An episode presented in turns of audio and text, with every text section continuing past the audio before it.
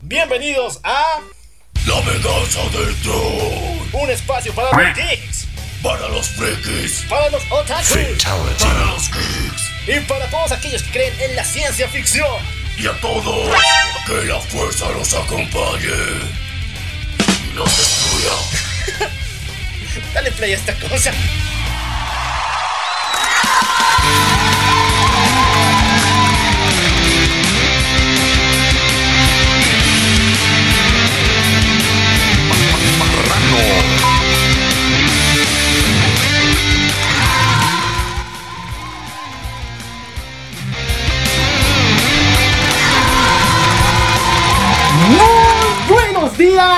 Buenas tardes, buenas noches, buenas amanecidas, buenas resacas, buenos tequilas sin sal y muy buenas waifus para todos. Yo soy el Loco Al Yo soy Maniac. y esto es La venganza del troll. otra vez otra semana con ustedes amigos míos y estoy muy feliz de traerles las últimas novedades del mundo anime y del mundo del cómic el día de hoy. Lamentablemente no hay muchas noticias sobre videojuegos, pero esperamos próximamente que el estreno de Pokémon Shield and Sword cause conmoción y nos dé que comer, ¿verdad? Porque tenemos hambre.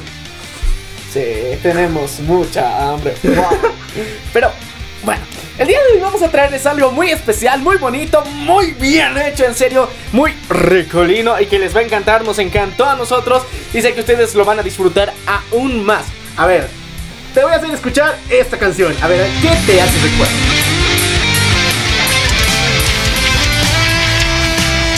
Exactamente.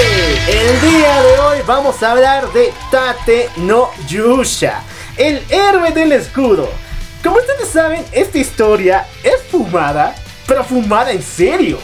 Es como si Grant Morrison, el gran Grant Morrison, Universos Paralelos Locos, la hubiera escrito pero escuchen bien, si es fumada, pero con las buenas hierbas, de excelente calidad porque está muy bien escrita, ¿verdad, Maniac? Claro que sí, y bueno, la alerta principal que desde que empecemos a hablar este tema, vamos a dar otra vez la alerta, pero más adelantito, después de las noticias, pero vamos a hablar con spoilers, vamos a decir la verdad, vamos a hablar con un montón de spoilers porque lo que vamos a hablar viene de la web novel, no viene del anime, en serio. Y a- menos de la novela ligera, que está tomando otro rumbo satánico de paso. Entonces vamos a hablar desde la visión de la web novel, así que están advertidos si quieren conocer más de Tate no Yusha, spoilearse todo un montón de cosas que van a pasar en las próximas temporadas que todavía no se han anunciado por completo. Esperen que este episodio les va a sorprender mucho, tenemos mucho, mucho de qué hablar. Y bueno, ahora sí empezaremos con las noticias. Exacto, pero primero quiero felicitar al autor de esta gran historia, antes de que se me olvide, al señor Aneko Yugasai, el cual nos ha regalado esta fascinante, este fascinante mundo de El héroe del escudo. Y aprovechando la canción, vamos a ponernos otakus, ¿verdad? Vamos a sacar las orejas de Nekito y las Dakimakuras porque tenemos noticias de el mundo anime. Principalmente con dos estrenos que se vienen para el siguiente año. Primero, tenemos el estreno de Violet Evergarden Side Story en septiembre. No manches, hermano. Nos dijeron que la película era en 2020. ¿Qué está pasando aquí? Doctor García. Bueno, la verdad, hemos viajado en el tiempo y les estamos trayendo una nueva temporada en el año 2019, así que no se lo pueden perder. Nah, nueva temporada. Les estás haciendo dudar. Les están dando falsas esperanzas. Ya, ¡Qué ya malvado sé, eres! ya. Esta historia de Side Story para septiembre de este año es una ova de 40 minutos. Del mismo estilo que fue Re Zero.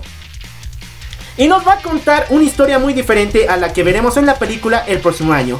Recordemos que en la película se nos prometió con acta y con sangre, completamente legal, no fake, que veríamos la continuación de la primera temporada de Violet Evergarden, cuando ella se encuentra por fin con su amado mayor Size. Y en esta historia, en esta ova especial, se nos va a contar un capítulo, una historia episódica que pasó antes de, de todo el desarrollo de la primera temporada. Pero aquí viene un dato curioso. El autor estuvo en problemas muy fuertes con Netflix y con la animadora Pony Canyon. Porque no le permitieron poner esta historia dentro del canon de la primera temporada. No manches. Oye, ¿por qué no? O sea, ¿qué, qué, qué drama estaba ocultando? Supuestamente el autor dice que en Side Story que veremos en septiembre se va a ver uno de los episodios más oscuros y más deprimentes de toda la historia de Violet Evergarden. Y eso es mucho decir porque esta historia trágica, trágica, trágica. Bueno, yo creo que eso es lo que en serio nos encanta. Y wow, wow. La verdad, no sé, yo te digo que está bien que llegue para septiembre. Eh, o sea, que te adelanten este regalito y una espera menos es, es genial. Porque la verdad, sé que tú darías lo que fuera por tener una temporada antes de, bueno, del 2020 de Ricero. Es, es un regalo de los dioses, la verdad. Cállese, viejo lardo, que Rizero se vende lo más pronto posible. Bueno, se va a tardar otros dos años, creo. ¡Cállese! Bueno, sigamos con noticias del mundo anime. Recuerden, Violet Evergarden regresa en septiembre con una ova especial. Pero para el 2020 se viene un anime alucinante. Se llama ID Invaded. En cual, en palabras del autor, es el Doctor Who del el anime. ¡No manches! Va a tener todo el surrealismo, las tramas alocadas, los viajes interdimensionales que tiene el Doctor Who, pero con ese toque kawaii y completamente mórbido que nos va a entregar esta historia policial.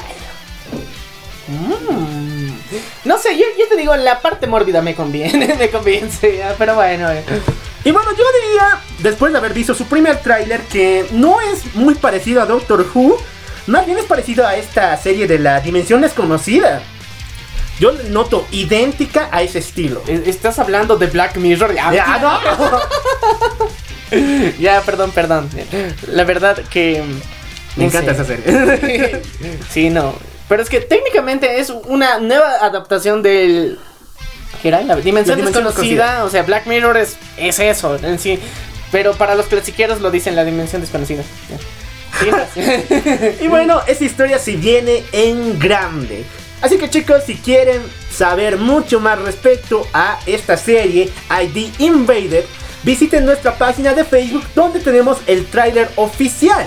Y yo les sugeriría chicos, si les gusta este estilo de psicodelia, de universos paralelos, de full surrealismo, vean series anime como Serial Line Experimental, Madoka Mágica o mi favorito y el favorito de Jorge, Fully Cooly. ¡Wow! Entonces, yo sé que esto les va a encantar, va a estar muy bonito, les va, les va a poner el cherry en el pastel, en serio, va a ser divertido.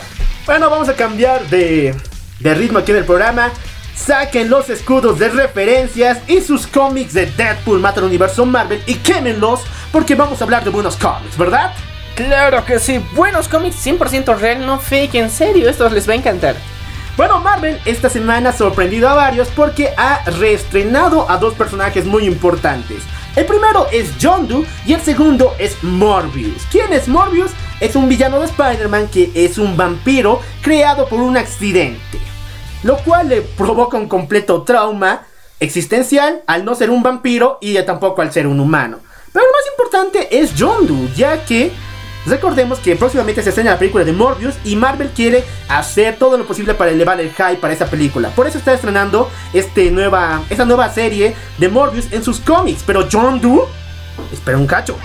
John Doe, ¿acaso se viene algo, algún mensaje, algún adelanto de los Guardianes de la Galaxia para el cual estrenar este cómic, hermano? Yo creo que sí, la verdad eh, mm, le faltaba un poquito de chispita adicional. La verdad no me gustó el 2. Los Guardianes de la Galaxia 2 no me gustó del todo. Y yo creo que para la tercera que viene nos tendrían que dar algo más porque como van a lanzar su plataforma de Disney Plus, tienen que mantenernos así al tanto pendiente que las películas valga la pena ir al cine, que en serio me emocione cada vez más y no me decepcione como con Thor, así que yo creo que Está bien, John Doe en serio nos dio un momento memorable, la verdad, su partida nos, nos dejó súper tristes, o sea, ¿te imaginas?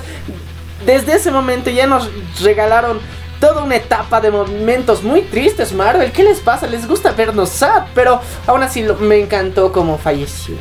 Bueno, esperemos que en los cómics muestren una historia revolucionaria de John Doe, ya que desde los Guardianes de la Galaxia 3000, donde él forma equipo, no le hemos visto aparecer en un cómic que tenga su nombre. Y bueno, ahora tengo que saltar a polémica muy fuerte. Exactamente, los chanchos están hablando porque se viene la portada de Marvel número 1000.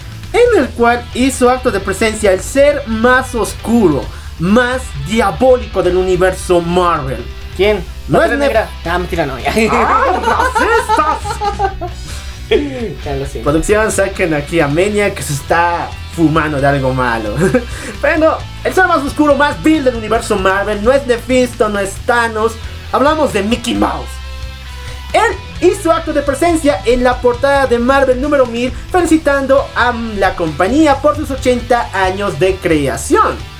Pero neta, la imagen es horrible y hasta da algo de morbo.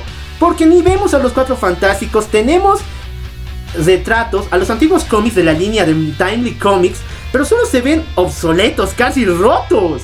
Y lo que más es horrible de ver es la camisa de Johnny Storm completamente cortada como una bandera. Como si fuera su premio que ganó este año. Pero ya, más allá de eso, yo creo que la rata nos está diciendo que creo que va a invertir más en, en cómics. Y yo creo que ya le hace falta. Marvel nos, nos regala cutres historias. Y bueno, es un momento de hacerle un cambio. La rata se fijó en lo que sería Marvel Comics específicamente. Y ya, le va a poner money. Nos va a tratar de traer mejores escritores, mejores ilustradores. Y todo esto va a fomentar una mejor cultura para que no alaben mamadas como Marvel Zombies. Ah, obvio, y de paso Marvel Zombies ya se estrenó la nueva versión, así que están alabando peor la basura. El detalle es de que hablamos de la misma rata que quiso cerrar Marvel Comics el año pasado. Que dijo que solamente porque no daban dinero quería cerrar la compañía, la imprenta de los cómics. Pero ya, a ver, reaccionemos. Sin eso no habría todo el universo cinematográfico. Así que yo creo que lo pensó mejor. Kevin Feige hizo lo suyo. Trabajó ahí, dio el charle necesario. Y bueno, yo creo que ahora vemos que sí, le van a invertir más. Es mi esperanza, es mi fe. Creo que todavía pueden salvar, pueden traernos buenas historias. Creo que la imaginación no se les puede acabar. O tal vez plagien algo más bonito de DC, como siempre. Pero háganlo bien, en serio, por favor. No, y de paso lo están volviendo a hacer con lo que sería Absolute Carnage. Que si no lo has leído, es una copia fiel de Batman Metal. Neta. Y bueno, yo tengo dos opiniones. La primera como un fan completamente en contra de Disney y todo lo que está haciendo. No la voy a decir mi opinión porque está cargada de palabrotas al, melo, al mero estilo punchero, completamente atacante. Pero mi otra opinión como fan corriente es que no fue el momento. Recordemos que ahora Disney no tiene más y la fase 4 actualmente es duramente criticada por la implementación de Thor, Love and Thunder y de varias historias que no tienen nada que ver como Shang-Chi o incluso las series que han sido vilme- vilmente criticadas por varios fans. Así que no era el momento. Tal vez en unos próximos años cuando nos consoliden con este nuevo equipo de Vengadores sería mucho mejor que Disney haga su aparición y mostrando yo soy el patrón. Pero No, actualmente el no. Nah, yo creo que. ¿Sabes cómo es Disney? La verdad le gusta presumir sus adquisiciones y no dudo que lo hagan en la próxima temporada de Los Simpsons. Así que ya, ya estamos viendo todos estos cambios. Ya sabemos también con, con esa grandiosa noticia que nos dieron de que Deadpool ya va a cambiar su categoría. Ay, ya ya, no- acabo de dar otro spoiler. bueno, ya, ahora, ahora un momento. Voy a dar los tambores. Eso ahora sí, bajamos de noticia porque Disney acaba de señalar que va a cancelar todos los proyectos de Fox. Eso no lo publiqué en la página de Facebook porque hasta el día de ayer era solamente un rumor, lo más importante. Pero el día de hoy ya se eh, reveló todos los planes de Disney, que es cancelar todos los proyectos de, de, Fox, incluyendo las películas de Avatar, las de Alien, la de de los Simios y mucho más. Pero lo más importante es que están pensando rebootear a Deadpool de tal manera que tenga una clasificación PG-13 y de esta forma pueda tener interac pueda interactuar con los personajes del UCM. Eh, no, es estúpido. Deadpool por algo es querido por la gente. Yo personalmente no lo quiero por eso.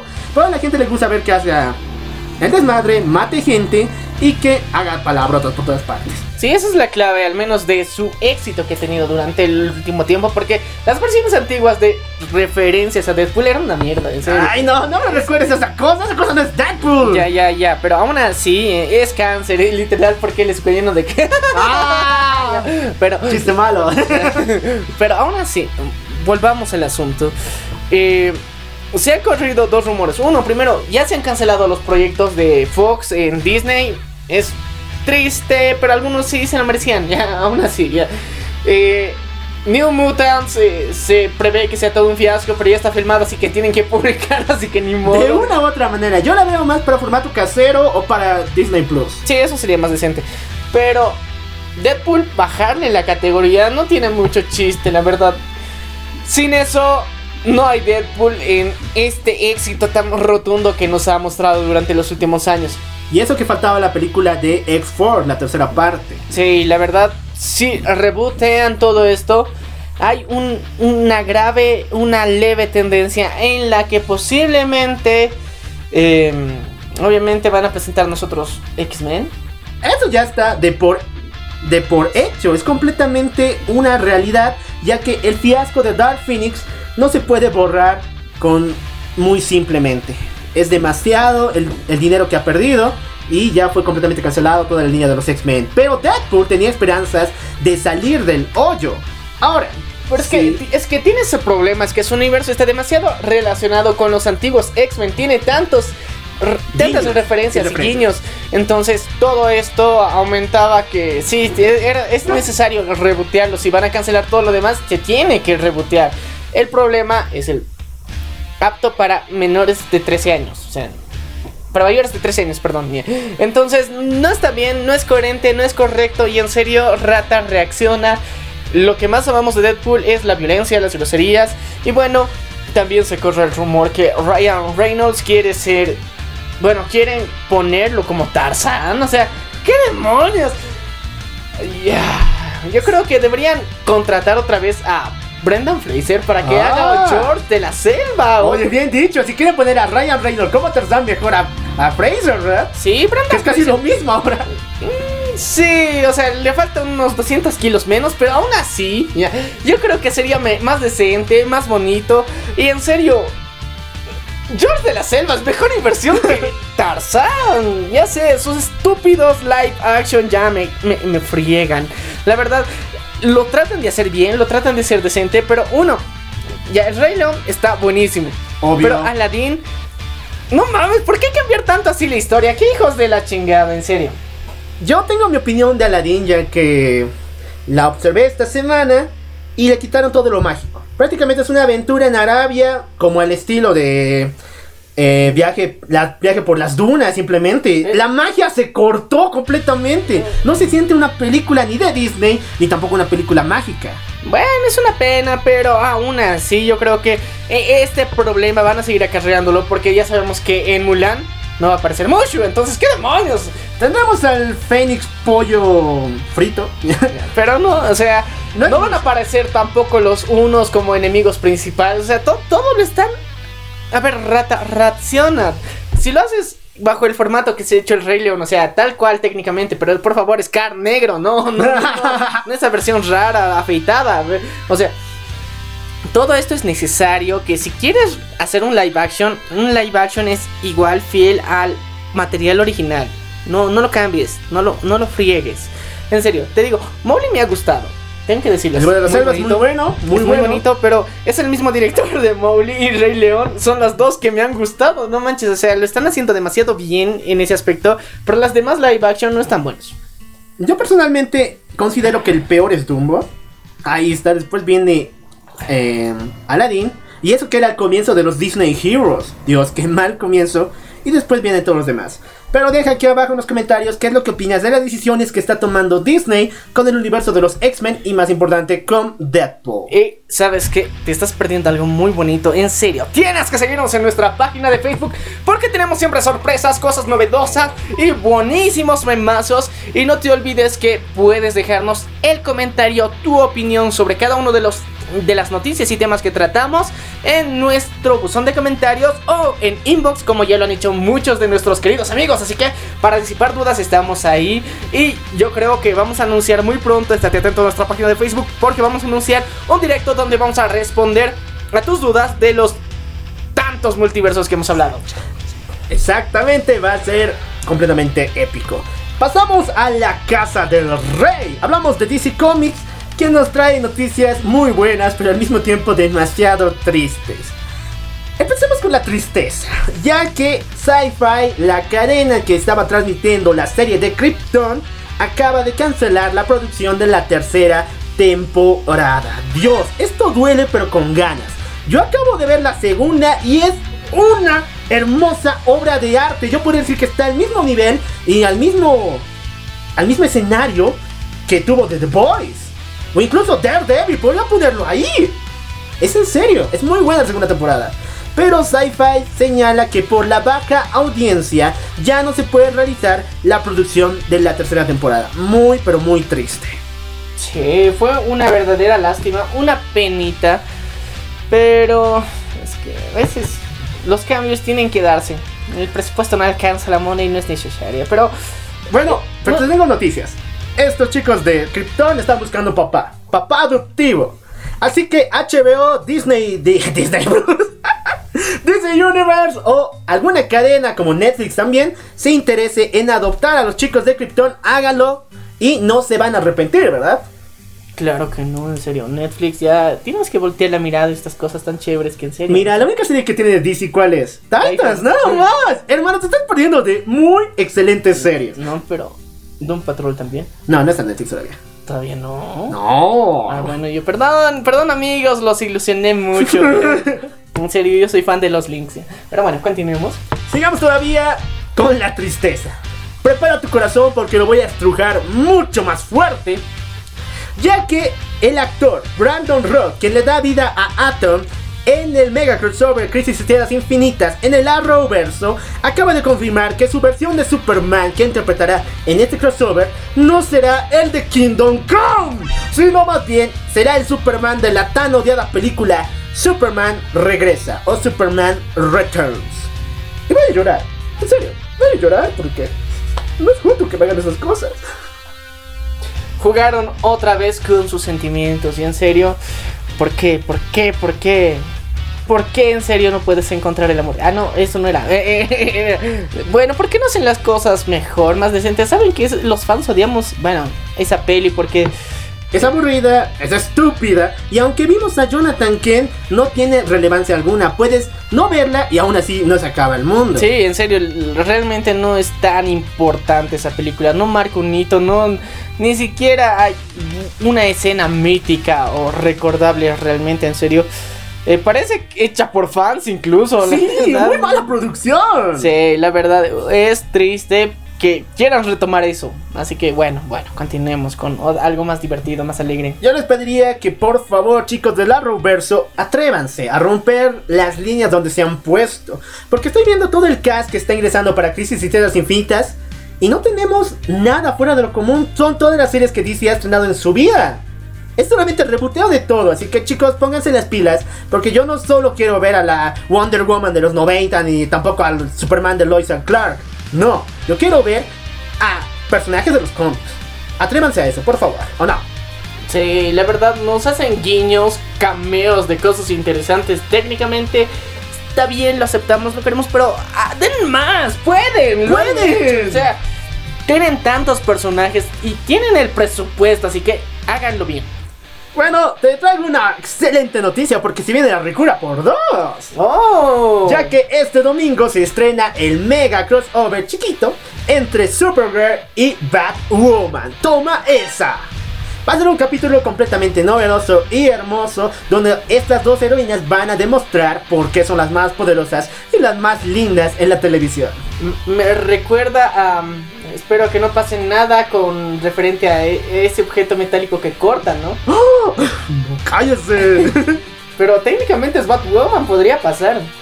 Podría pasar y sí pasó en los cómics, eso te lo garantizo, pero no va a pasar aquí. Bueno, si no entiendes la referencia de lo que digo, son tijeras. Listo. Continuamos con otra noticia. No, no, bueno, ya terminamos las noticias. Creo que Dios nos escuchó porque el día de hoy el tema es demasiado largo. Y con eso finalizamos todo el avance noticioso del mundo otaku y del mundo friki. Y ahora vamos con los idiotas de la semana.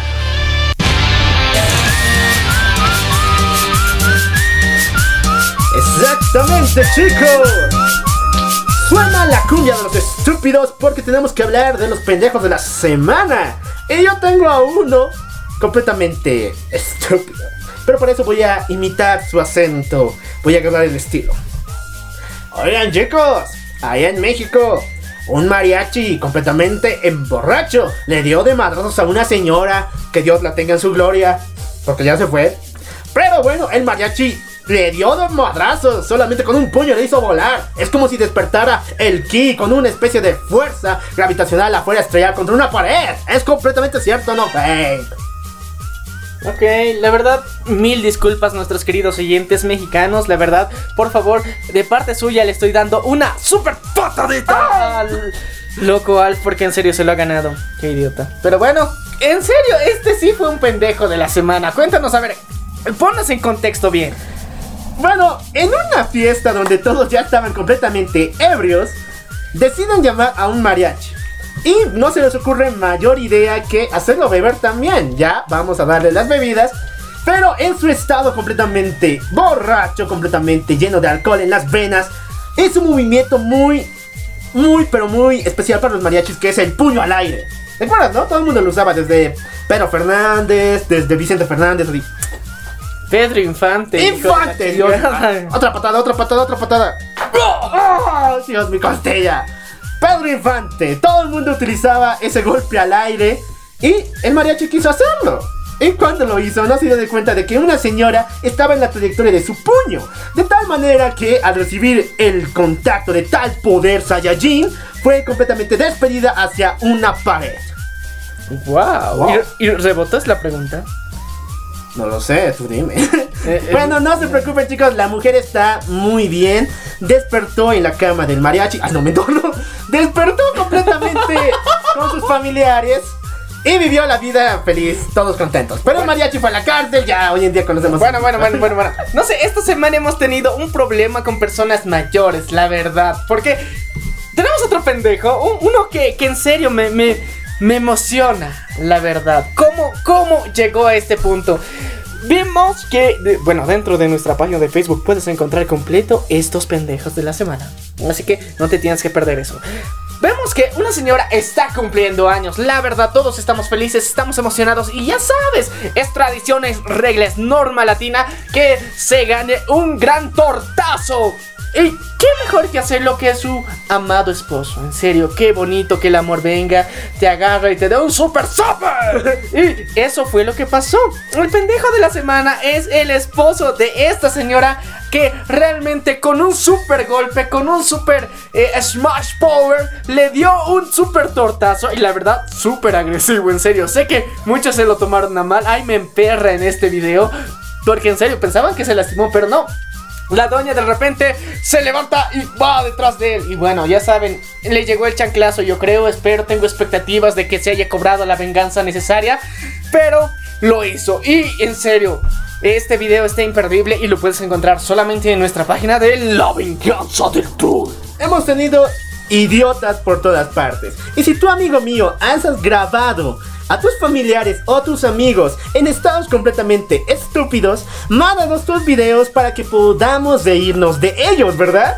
Y bueno, también tenemos una y un otro video de un pendejo de la semana, ¿verdad? Bueno, no, no lo llamaría el pendejo de la semana. Es una especie de héroe y pendejo a la vez. ¿Por qué? Porque recordemos que hace ya mucho tiempo nuestra querida Amber Heard que eh, interpreta a Mera dentro de lo que sería la película de Aquaman, nuestra querida Mera que está wow, en serio, preferiría que ella fuera la sirenita, en serio, pero aún así eh, ella tiene un conflicto con nuestro querido capitán Jack Sparrow, alias Johnny Depp. Entonces se están divorciando, la verdad. Hay una conmoción, una guerra entre ellos.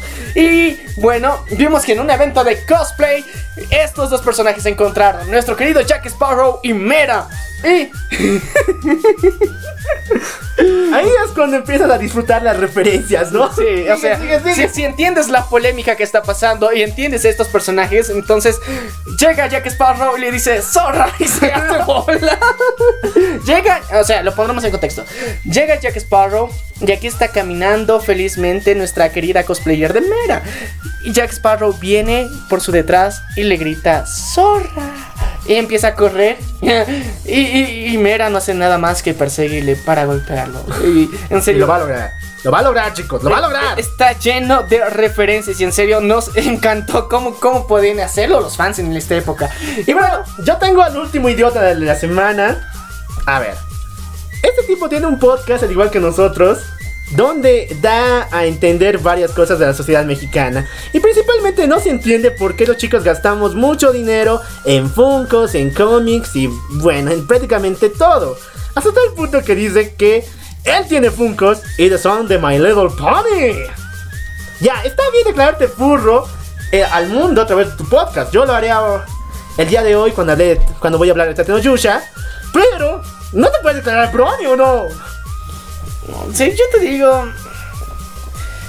Si te tenemos a vos que te declaras tantas cosas, amante de los trapitos y demás cosas, yo te digo, bueno, ¿por qué no se puede declarar como un brownie? Bueno, deja aquí abajo en los comentarios qué es lo que opinas de todos estos videos. Y te recuerdo una vez más, amigo, que si tú grabas a tus amigos o a tus familiares en situaciones vergonzosas, mándalo a nosotros para que podamos reírnos todos juntos como la gran comunidad de malditos que somos. Así que, bueno, bienvenido a La Venganza del Troll. Y vamos a empezar ahora sí, con algo muy chido.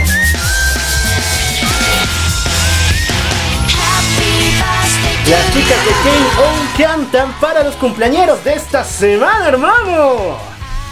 Y bueno, trae el pastel, trae el pastel porque tenemos a cuatro cumpleañeros a los cuales queremos desearles un feliz cumpleaños. Empezamos con Luis Ángel LG, quien está muy feliz y cumpleaños el 9 de enero. Y muy tristemente nos dijo que por fin va a tener su mensaje de felicitación, viejo. Wow, en serio, ya era momento. ¿En quién mejor que la venganza del troll para felicitarte a ti, nuestro querido amigo Luis? Entonces, Luis, ¡felicidades! ¡Felicidades! Exactamente, y si no has celebrado tu cumpleaños, chico, si eres de Bolivia o de La Paz, mándanos un mensaje en privado, así todos podemos ir aquí, no sé, al karaoke, a golpear otakus, no sé, algo, ¿no? Sí, claro que sí. Recuerden que nuestro querido lo cual ama ser golpeado, así que no, se, no se lo pueden perder. Sí, me encantan los patos. Sigamos todavía con John Coimbra, quien cumple años el 24 de agosto. ¡Felicidades! A ver, espera un momento. ¡La próxima semana, hermano! Así que nos estamos adelantando y la verdad te decimos ¡Felicidades! Eso, eso. Y terminamos con Marcelo Sánchez Vázquez, quien cumple años el 6 de diciembre. Bueno, nos estamos adelantando, viejo, pero la verdad es que eh, prefiero decirte cumpleaños ahora a no decírtelo nunca. Así que, ¡feliz cumpleaños! Y ya sabemos que estás un año más viejo y sin novia, así que felicidades por dos. Por tres, yo también. bueno, sigamos todavía. Y esta semana cumple personajes muy importantes del anime y de los cómics cumplieron años. Empezamos con Hinata Kako, una de las makes más hermosas de el Blend S. Este café hermoso, la chica gamer sundere favorita de todos. ¿Sabías que ella tiene un trauma muy especial? Ella tiene un trauma a los apagones de luz, porque ella al ser una gamer profesional, un día estaba probando en un juego retro completamente difícil. Y bueno, hubo un apagón de luz y ella no guardó el juego, men. Qué pesadilla más horrible para los gamers, ¿verdad? Sí, qué pesadilla más horrible. Y en esa época, bueno, en juegos que se pueden guardar el avance, así que uh, está mejor todavía. Y bueno, era retro, así que no, no se podía guardar. Chicos, si quieren saber qué, saber qué es la frustración de la vida, si quieren golpear una pantalla de televisión, jueguen un juego retro, por favor. Ah, yo pensaba que se pongan en tu lugar, pero bueno, continuemos. Bueno, el segundo personaje en cumplir años es Jason Todd de El Bati Universo. Felicidades, hermano. Ya sabes que yo personalmente siento de que él es el Robin más querido por Batman. Porque a diferencia de Dick Grayson, a quien Batman le tiene mucha confianza, por Jason siente mucha preocupación y mucho, mucho, mucho cariño. Y cuando él falleció, spoiler, aunque eso pasó hace 50 años, cuando él falleció, destruyó la vida de Batman. Esto igual provocó en la línea de Dark Knight que él de renunciara a ser Batman y se retire completamente y dé la espalda al mundo. Así que yo personalmente creo que es el Robin más querido y uno de los hijos más amados por Batman. Y, Y bueno, bueno, después de todas estas noticias felices, tenemos que poner pausa a la música un momento. Exactamente chicos, cada vez que cortamos la música, tenemos que dar noticias demasiado tristes. El día de hoy falleció Richard Williams, quien es uno de los directores más prolíficos en su carrera. Escuchen bien, él fue director de una de las películas más importantes del estudio Touchdown, que era prácticamente la línea para mayores de edad de Disney. Y una de sus películas más importantes es ¿Quién engañó a Roger Rabbit? Y quien no haya visto esta película, hágalo ahora mismo. Busquen en todas partes porque se están perdiendo de una joya de la animación y de la actuación. Así que chicos, lamentamos mucho su pérdida. Y realmente eh, es un golpe para todo lo que sería la industria del entretenimiento porque nos regaló muchas obras muy bonitas, excelentemente trabajadas, que realmente estos personajes nos han marcado y nos clavan en la memoria si nos dejan para siempre, en serio. Nuestro más sentido pésame a la familia de Richard Williams.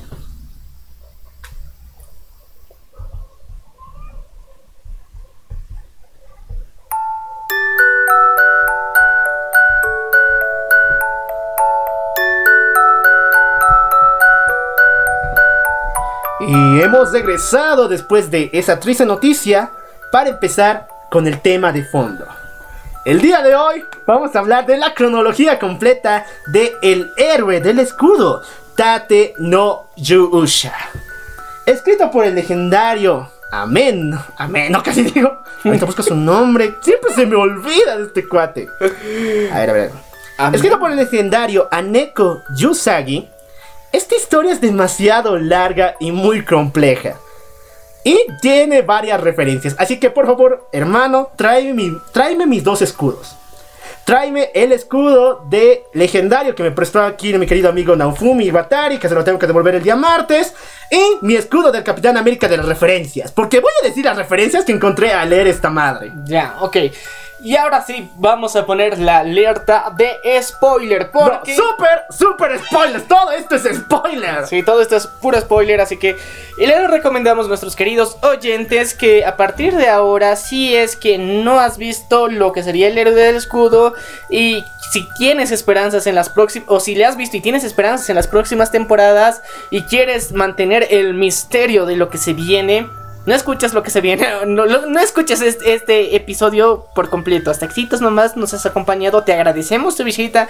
Pero si quieres spoilearte y conocer qué realmente nos cuenta la web novel que nos ha traído este fascinante autor, porque sobre todo es escritor, y en serio.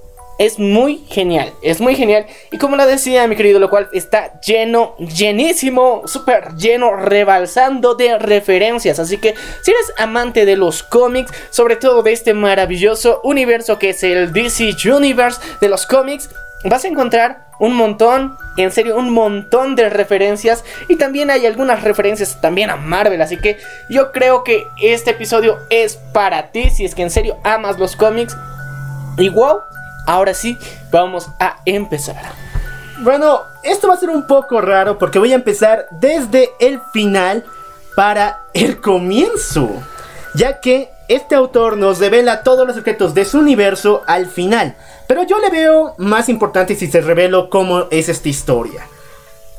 En serio, es muy fumada.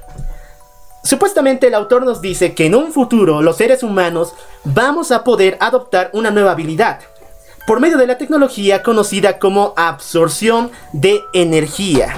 Al absorber la energía de las cosas, como la, la naturaleza, los animales y la tierra, el ser humano empezó a hacerse mucho más fuerte y empezó a subir sus estadísticas de fuerza y vitalidad. Hasta tal punto que se dieron de cuenta de que si podían absorber tanta, tanta energía bruta- vital, podían volverse inmortales. Así es, queridos amigos. El ser humano descubrió la forma de cómo hacerse inmortal, el cual se basaba en absorber enormes, enormes cantidades de energía vital. Por medio de la tecnología y de una magia muy antigua, el ser humano pudo crear un puente muy similar al Bifrost de Thor, conocido como la brecha dimensional. Al crear este puente, los seres humanos atraíamos mundos lejanos hacia el nuestro para poder cruzarlos fácilmente y invadir, matar y absorber la energía vital de los seres que estaban en esos mundos. Principalmente se concentraron en tres. El primero era un mundo donde los animales y los humanos se habían unido en una especie de raza híbrida, conocida como los demi-humanos. El segundo mundo era un lugar donde los espíritus y los demonios vivían en una guerra total.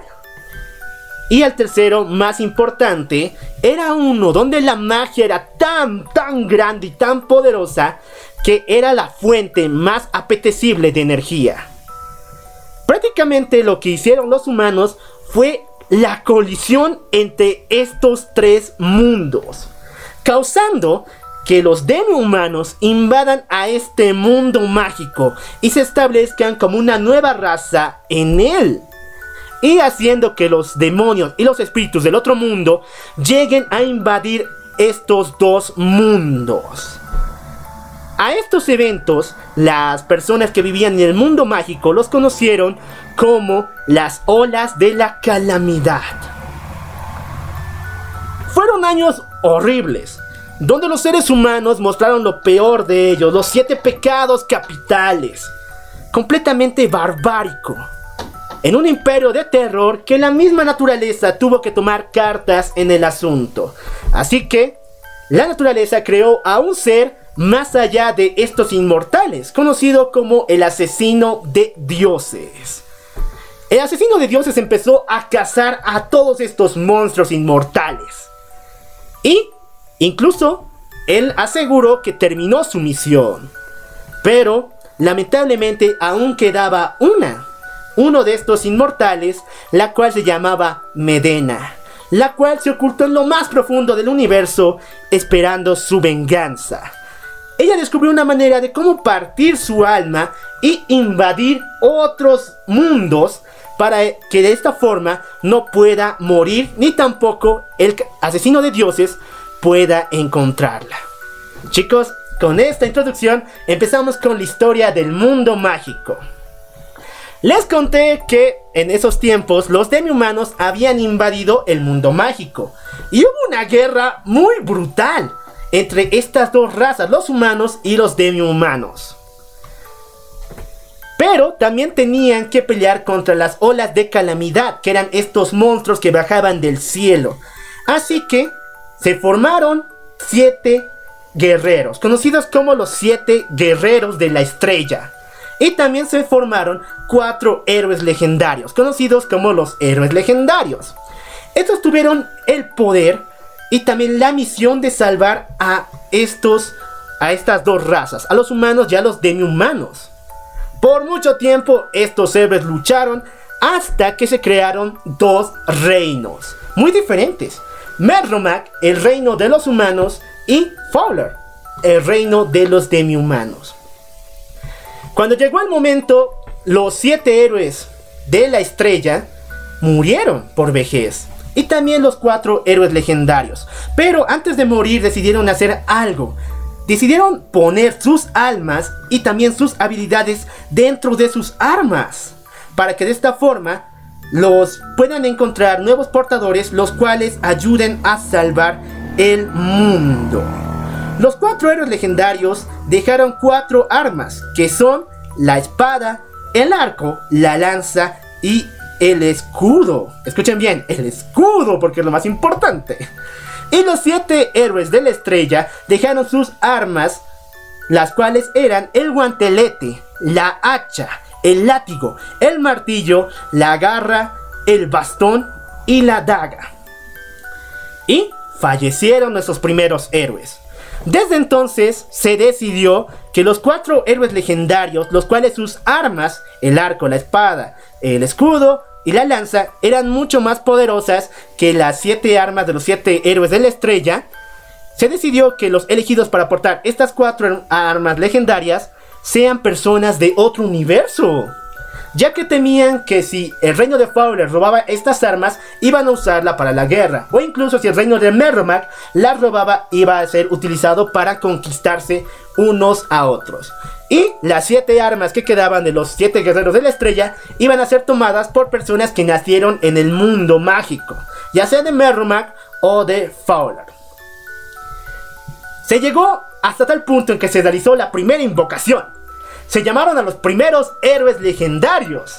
Al de la espada, al del escudo, al de la lanza y al del arco. Pero, pero, pero, pero, pero, esta historia tiene oscuridad, viejo. De la dura. Ya que el primer héroe del escudo se encariñó mucho con los demi-humanos, demasiado. Incluso salvó a una pequeña pajarita llamada Fitoria.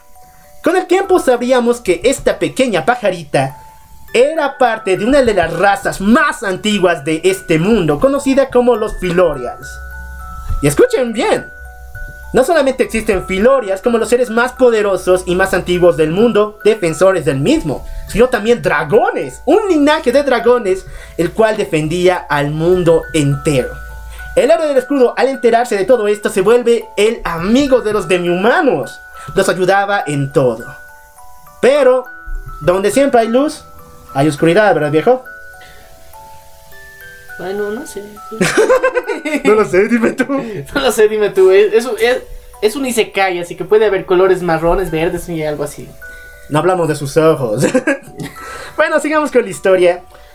Había un criminal demasiado poderoso en Fowler, conocido como el Haruko de, How, de Fowler. Si no saben que es un Haruko, es un hombre tigre. Este maldito engañó al héroe del escudo, al cual le dijo que en el reino de Melromac torturaban y esclavizaban a los demi-humanos, y le pedía que por favor lo lleve al castillo de la familia real para poder salvar a su familia. El héroe del escudo al principio no quiso creerle, pero después de ver a sus amigos del Faruco de Fowler pedirle también de rodillas, el héroe aceptó. Confiado le llevó a este monstruo ante la familia real y cuando llegó ahí empezó una matanza y una guerra tan brutal que el faruco de Fowler, este criminal, secuestró a la reina y a la princesa. Esto le arruinó la vida al pequeño príncipe Al Truck, el cual ya conoceremos después su historia, que en esos tiempos también era el héroe del bastón. Pasó mucho tiempo y este príncipe ordenó la cacería del faruco de Fowler y del héroe del escudo. Pregunta seria, ¿el héroe del bastón es un anciano? Bueno, en la serie sí, pero en esos tiempos era jovencito. Oh, qué coincidencias. no es un bastón para caminar, es uno de esas. Uno de esos bastones legendarios, como una especie de cetro. Pero en, el, en la novela web se le llama el héroe del bastón. Ok. El príncipe Altrak ordenó la cacería de el héroe del escudo y el faruco de Fowler para poder salvar a su madre y a su hermana. El héroe del escudo no se no permitió que lo atraparan tan fácilmente. Empezó una civil war, y lo digo en serio, una guerra civil entre todos los héroes contra el héroe del escudo y sus amigos los cuales eran el héroe de la, del martillo, del guantelete, de la daga y también y muchos otros héroes. Pero es que si te das cuenta, lo, que realmente eh, llegas a, a, darte cuenta es que todas estas armas, si las unes, formas a ese, bueno, tipo Super Saiyajin, guerrero legendario, porque uno, cada una tiene un poder diferente. Cada uno tiene una intencionalidad, intención diferente. Y cada uno tiene un poseedor diferente porque tiene que tener unas cualidades importantes, necesarias y únicas para llevar cada una de estas armas. Pero imagínate cuando tenga que llevar un solo guerrero todas estas armas. Exactamente. Los héroes que le acompañaban al héroe del escudo en esta guerra civil fueron el del guantelete, el hacha, el martillo, la garra y la daga. Mientras tanto, los héroes de la espada, la lanza, el arco, el látigo y el bastón estaban en su contra. Fue tal la cacería que el mismo príncipe Altrak ordenó matar a todos los demi-humanos en el reino de Melromac. ¡Qué mendigo salvaje, ¿no? Sí, pinches salvajes. Y bueno, de tal manera puso al héroe del escudo en tal aprieto que el tipo decidió entregarse. Pero, pero, pero, pero, pero, pero, antes de que contemos qué pasa después, tenemos que retroceder un poco para hablar de algo que pasó paralelamente. En un lejano templo había una sacerdotisa llamada Sadina, la cual es una demi-humano que puede transformarse en una ballena orca. ¿Qué? ¿Una ballena orca? Es que si digo una chica orca, vas a pensar que es un orco, pero femenino, ¿verdad? Orca. Orca, de la- Sí, sí, sí, esos tiburones ya, ya, ballena. Ya. Esa es Sarina, que es por cierto mi waifu, no me la roben. Sarina era una sacerdotisa de este templo que recibe una visión profética, en la cual señala que la hija del héroe del martillo será una de las heroínas más poderosas de todo el mundo. Así que va, corriendo a avisarle al héroe del martillo, el cual era muy joven, demasiado, tenía 12 años. Y él junto con Sarina escapan a un pequeño pueblo, el cual se llama Rock Valley. Y estaba protegido por un conde muy buena onda que le encantaba cuidar y proteger a los demi-humanos. Así que sin el héroe del martillo, el héroe del escudo, el primero, se entregó ante el, rey, el príncipe Altrak. Y, en una ceremonia completamente trágica, lo decapitaron. Pero lo más extraño es que este héroe no mostró ni una seña de temor. Más bien mostró una sonrisa tan grande que le hacía bien. Él estaba orgulloso de todo lo que hizo. Ayudar a miles de demi-humanos. Qué. Pero la historia se pone peor. ¿Sabes por qué? Porque justamente cuando matan al héroe del escudo, unos años después, sucede una ola. Pero no cualquier ola. Una ola de calamidad tan grande que amenaza al mundo entero. Que sucede en varias partes. Y lo peor es que la ola es más fuerte en Rock Valley, donde se encuentra el héroe del martillo, quien había tenido a su pequeña hija, a la cual Sadina y él pusieron de nombre a Raptalia. ¡Wow! Oh, ya sé que muchos se han emocionado. Ya llegó su momento, su momento de la wifi ha llegado. La waifu de waifus. No, pues vos tienes otra wifi, así que no, no la No, ahora es Saten no Yusa. Después hablo de Rizero y ahí es la waifu de waifus. Ay, ay, ay. Pero lo más importante es que el héroe del martillo tuvo una hija llamada Raptalia. Pero la ola estaba ahí a la puerta de su casa y un maldito cerbero está a punto de matarlo. Sarina lucha contra él, pero no puede. Hasta tal punto que el héroe del, el héroe del martillo trata de luchar contra él. Pero cuando intenta llamar a su arma así como Thor, esta no viene. Esta no aparece. Es que ya saben, es la vieja confiable. Tienes que ir a la antigüita, pues por él. Ajá, bien dicho. Sí. No, pero esa situación es muy horrible porque alguien se había robado el martillo y lo había dejado sin protección. Así que el héroe del martillo junto a su esposa decidieron arrojar a la pequeña Raptalia a un risco para que sobreviviera al ataque de la ola. Completamente trágico, los padres de Raptalia fueron asesinados por este maldito perro de dos cabezas. Y mientras tanto, unos años atrás, el rey, bueno, el príncipe Altrak se había coronado como rey de Malromac, junto con su esposa Mirina, una de las generales más poderosas de su ejército. Juntos tuvieron una hija, la cual se llamaba Malti. ¿Y qué crees? Ella cuando cumplió 16 años fue la maldita que robó las siete armas de los siete héroes de la estrella. El guantelete, el látigo, la daga, el martillo y todos los demás. Por eso fue que el héroe del martillo no pudo convocar a su martillo porque la maldita se lo robó y puso un hechizo para que nadie pudiera convocarlo. Esta maldita, lo voy a llamar maldita todo el video, se la dio a alguien, al primer héroe del látigo convocado en esos tiempos. Este maldito se llamaba Tak, el cual al recibir estas siete armas legendarias se pone muy contento.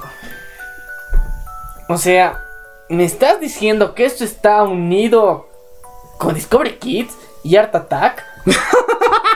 No, no Art Attack, Tac. Así se llama, en serio. El tipo tiene mala imaginación para los nombres, te lo digo en serio. Ya, ya, perdón. Pero se llama Tac y es un completo maldito. Tan maldito que incluso se viola a Malti. ¿Se vio la qué? A Malti, a la princesa que le dio las armas legendarias. Ah, y yo se vio la qué. ah, Y eso que era menor de edad. Tiene 17 años, Dios. Dios. Estos dos malditos causaron casi el fin del mundo. Pero todo esto fue con la intención de que Malti le pidiera a su papá que convocara a los nuevos héroes de, de las cuatro armas legendarias, ya que alguien había robado las siete armas de los guerreros de la estrella. Así que el rey sin más opción y temiendo de que pasen peores cosas, llama a los cuatro héroes legendarios. Y mientras estas cosas pasan, nuestra querida Raptalia es rescatada por el conde que lo estaba cuidando el poblado en esos tiempos. Pero un maldito varón, o sea, varón, como el título, compra su territorio junto con los humanos y los esclaviza. En esos tiempos Raptalia tenía dos amigos, Kill y nuestra querida Zifania. Este maldito pervertido del varón que compró las tierras mató y torturó a Rifania y a Raptalia y aquí los usó como sus juguetes de tortura y sexuales para todo.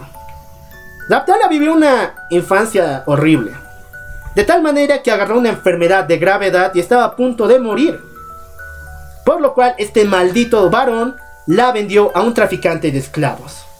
Y chicos, así terminamos toda la intro del universo del, del héroe del escudo. Y ahora sí vamos con lo que les gusta. ¿Dónde está nuestro querido Nofumi, verdad? es que ahora sí vamos a ir por, por este tan grandioso género que nos encanta. ¡El Isekai! Así que, venga, Isekai.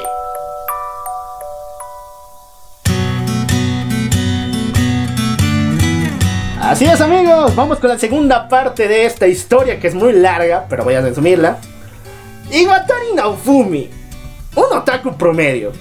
Lo único característico en él es que estudiaba medicina y que salvó a su hermano de aplazarse en un examen.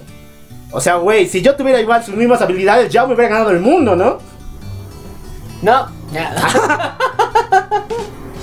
Bueno, ya, ya, ya. Este chico le encantan las novelas ligeras y se, ale- se acerca a una tienda para encontrarlas. Pero al no hallarlas se va a la biblioteca. Y como recién descubre que en la biblioteca no hay novelas ligeras, decide encontrar un libro, el cual se llama La leyenda de los cuatro héroes legendarios. Cuando empieza a abrirlo se da de cuenta que habla del héroe de la espada, del arco y de la lanza, pero no habla la leyenda del héroe del escudo. ¿Dónde está el héroe del escudo? Y cuando empieza a ojear más, se da de cuenta que las páginas están en blanco. Y se nos van a caer los calzones cuando escuches que el libro brilla y lo traga. Y lo lleva a un mundo paralelo. ¿A dónde creen chicos? Al reino de Melromac. Iwatari Naofumi, o Naofumi como le, le voy a llamar eh, de ahora en adelante, aparece junto con otros héroes. Motoyasu, el héroe de la lanza, Ren, no Ren, Ren, un chico, el héroe de la espada, y Itsuki, el rey del rey, el héroe del arco. En esos tiempos, el príncipe Ultra, que ya era rey, trata de una manera muy descortés y déspota al pobre Naofumi. Con decirte que le dio menos plata que a los demás. Y el objetivo era que vayan a hacer experiencia y tengan su aventura en el mundo de Merromac. Qué maldito, ¿no? Qué hijos de la grandísima, en serio. Y lo peor, a ver, sus compañeros no lo quieren. ¿Sabes por qué? Solamente porque piensan que es débil y un otaku promedio. Viejo, eso pasa porque los cuatro son japoneses. Si hubieran llamado a dos latinos como nosotros buena onda, no pues, todos hubiéramos ido junto al bar, hubiéramos compartido unas cuantas o no. Bueno, en solitario, obviamente, ¿no? Bueno, sí, ya. Chicos de Merromac, querido rey, aquí me ofrezco como el héroe del escudo y mi compañero como el héroe de la espada, ¿no? Sí, viejo. Ya, vamos a ir por ti, vamos por las olas. Pero mucho más después que traigamos esta historia. Bueno, Nafumi no tiene cómo sobrevivir. Hasta tal punto en que cuando los soldados y los aventureros que acompañarían a nuestros héroes en su travesía eligen con qué héroe van a ir, nadie lo elige a él, dándole aún más depresión. Pero en estos momentos, la maldita Malti va con el héroe del escudo como su única acompañante. Al comienzo, Malti pareciera que quiere ser una buena amiga para Naofumi. Incluso intenta seducirlo, meterse a su cama varias veces. Pero Naofumi tiene dos superpoderes enormes. Más grandes que los de Superman, más grandes que los de Iron Man, del Capitán América. ¿Sabes cuáles son? Pechonalidad. ¡Naofumi! Ah, no, cierto, perdón. Me confundí. No, no, no. Su primer superpoder es rechazar cualquier insinuación, no importa cuán hermosa esté la muchacha. O si se le están arrojando encima. Bueno, ese superpoder ya lo tienen todos los protagonistas, dice Kai, ¿no? Y el segundo superpoder, te vas a caer para atrás, se te van a caer los calzones cuando te enteres que no se puede emborrachar. ¿Eso no te parece parecido a un tipo que usa un escudo, que tiene la bandera en el pecho? Pero él no prueba alcohol, que es diferente. No, el Capitán América prueba alcohol varias veces, pero no se puede emborrachar. Y nuestro querido Nofumi Manches. tampoco puede emborracharse. No importa cuántos, cuántos shots se esté dando, no puede. Ya que es una habilidad o una maldición, como él dice que tiene de su mundo. Así que nada le funciona a Malti para eh, seducir a este muchacho. Hasta que un día hace uno de los peores papelones en la historia de Tate no Yusha. Esta maldita, aprovechando que Naofumi está en la cama, se desviste y se va en brazos de Motoyasu, el héroe de la lanza, y le dice que Naofumi la violó. Y Motoyasu como se alerta, o sea, ella es una princesa, no mames. Se lo cuenta al rey, el cual pide que traigan a Naofumi para matarlo. Wow, esto se puso muy fuerte y es solamente la primera novela. Bueno, Naofumi señala que él mismo se va a autoexiliar fuera del reino para crecer y de esta forma volverse fuerte, derrotar a las olas y volver a su mundo, ya que este fue su deseo desde ese momento. Nafumi no la tiene fácil, porque sus estadísticas son las siguientes. En ataque 1, en rapidez 1, y su única posibilidad, su única estadística buena es la defensa que tiene 10. Pero no puede ni siquiera matar a los monstruitos pequeñitos, no puede hacer nada, es un completo inútil. Y todo por culpa de el escudo. Tanto es así que el tipo se la pone a pensar y dice, necesito ayuda. Ok, ¿qué tal si me compro un esclavo? Así que, sí, neta, empezó con eso. Completamente mal, chicos, no hagan eso. Si necesitan ayuda para crecer o, no sé, no estar solos, no compren esclavos. Compren waifus. Eso, eso, bien dicho. Aleluya, bien. Buenos consejos. Cuando se acerca al vendedor de esclavos, que es una persona muy importante en la historia, eh, Nafumi quiere comprar a un hombre lobo de nivel 79. En el mundo de Tate no Yusa existe el nivel 100, el cual es el más alto al que puedes aspirar. Eh, Son los seres más poderosos. Y este lobito estaba en el nivel 79, no manches. Obviamente que Nafumi lo quería, sí o sí. Pero no le alcanzaba el dinero. Así que el traficante de esclavos le dije, chico, tengo un esclavo a la medida de tu dinero. Esta es una pequeña niña la cual está enferma, se llama Raptalia y te la puedes llevar. A diferencia de lo que muestra el anime, desde un comienzo Raptalia y Nafumi no se llevan nada bien. Raptalia trata de escapar en muchas ocasiones, pero por culpa del el sello del esclavo que posee Raptalia, empieza a ocasionarle dolor. Por eso no puede escapar de Naofumi. Y Naofumi tampoco es un pan de Dios. Lo obliga a pelear con monstruos día a día, ya que la experiencia y la fuerza que ganaba Raptalia también era compartida a Naofumi. Y lo único que quería Naofumi era hacerse más y más fuerte. Pero esto cambiaría. Cuando en una ocasión Naofumi se mete en una cueva, donde pelea con un monstruo, un cerbero, el cual está a punto de matar a nuestra pequeña Raptalia. Y en este momento Naofumi la defiende y la salva de este maldito. Desde ese momento, en Naofumi nace una necesidad de cuidar y proteger a esta pequeña. Y aunque muchos digan que eh, siente que es su papá y todo eso, no, en la web novel la siente más como su amiga. Y eso lo puedo, tengo pruebas, chicos, tengo pruebas. la siente más como su amiga y Raptalia empieza a sentir que él es el único que realmente piensa en ella. Esos dos chicos empiezan a crecer, tienen aventuras increíbles, incluso se encuentran con varios héroes, pero aún Naofumi era muy débil, así que necesitaba otro esclavo. De ahora en adelante van a darse cuenta que Naofumi necesita muchos esclavos. No sé por qué le estoy dando aplausos y eso es feo. Es que es un mundo y se cae, aquí es válido, así, es, es coherente, técnicamente es como un hack. Eso, un hack, ¿qué han dicho, hermano? Eso, son los malditos hacks. Y nuestro querido Naofumi va con el vendedor de esclavos, el cual le dice: Viejo, tengo huevitos. Huevos de Pilorias, estas aves legendarias. ¿Qué son los filores? A ver, cuéntame completo. Bueno, te había contado al comienzo, cuando no estabas, que los Filorias son uno de los seres más antiguos del mundo, de este mundo mágico. Son una especie de avestruces gigantes de colores, los cuales tienen muchos poderes mágicos sorprendentes. Y son enemigos a toda madre de los dragones. Los odian a más no poder. Y los pueden matar. Ah, bien dicho. ¿Leíste la novela? Sí. Y bueno, lo que no sabía Naofumi era que cuando un héroe legendario se encuentra con un Filorial, este, una- este tiene una especie de digievolución y cambia de forma. Ya no a ser un avestruz gigante, sino a convertirse en una reina Filorial, la cual es el ser más poderoso entre la familia de los Filorials. Al comienzo parece una ave gorda, completamente grande y blanquita, pero en un momento ricolino, esta ave muta a su forma humana, o mejor dicho, demi-humana, la cual es una loli con cabello rubio, ojos celestes y alas en la espalda.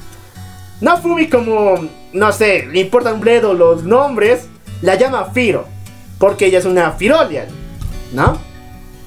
Sí. O sea, más Falta de credibilidad. ¿Qué, qué originalidad, en serio. Bien hecho Nofumi, bien hecho Nofumi. Bueno, nuestra querida Filo, nuestra querida Raptalia conocen a un montón de gente impresionante. Entre ellas, y uno de los más importantes, es una abuela, la cual sabía una técnica muy especial de batalla. Y recuerdo bien, chicos, esta se llama Kengen no Uso, que después veremos mucho más adelante. Un día nuestros héroes se encuentran con una niña que está jugando con otros Filorials de muchos colores. Esta niña se llama Melty, no Malty, no Malty, no Malty la maldita, Melty, la cual es la hermana menor de Malty. O sea, vemos que Nofumi tampoco es el único que tiene problema con los nombres, ¿no? Sino también el mismo rey. Sí, no, es que ya sabes, para no confundirse en orden eh, de, de las vocales. Así que dices que su tercera hija va a ser Milty. Sí. No, en serio, Rey, bien hecho, bien hecho. bueno, sigamos con la historia. Melty es una completa aficionada y amante de los Filorials, así que se encariña mucho con nuestra querida eh, Firo. Llega hasta tal punto en el cual nuestro querido Naofumi tiene la oportunidad de viajar con Melty como la princesa de este reino, pero sin saber que es la princesa. Cuando la demás, las demás gentes está hablando acerca de que la princesa está con el héroe del escudo, el odiado héroe del, héroe del escudo, esto llega a noticias de Malti, la maldita, la cual empieza una cacería de estos dos, incluso quemando ciudades y bosques enteros con la ayuda de los otros héroes imbéciles. Completamente mal. Y aquí es cuando vemos que Motoyashu, el héroe de la lanza, es un lolicón, pero un lolicón de cuidado, porque quiere, se enamora de nuestra pequeña Piro. No, a este tipo le hay que darle un espadazo, ¿verdad? Hay que darle una buena patada. Y qué mejor, que mejor darle un escudazo. ¡Ah! ¡Bien dicho, Eso. hermano! Pero nuestro querido Naofumi no va a permitir que este maldito toque a nuestra querida Filo. Pasa mucho tiempo en esta cacería de Melty, ya que la maldita Malty, su hermana, le había dicho al rey que el héroe del escudo había secuestrado a la princesa Melty. Y incluso Malty envía a guardias para que vayan a matarla secretamente.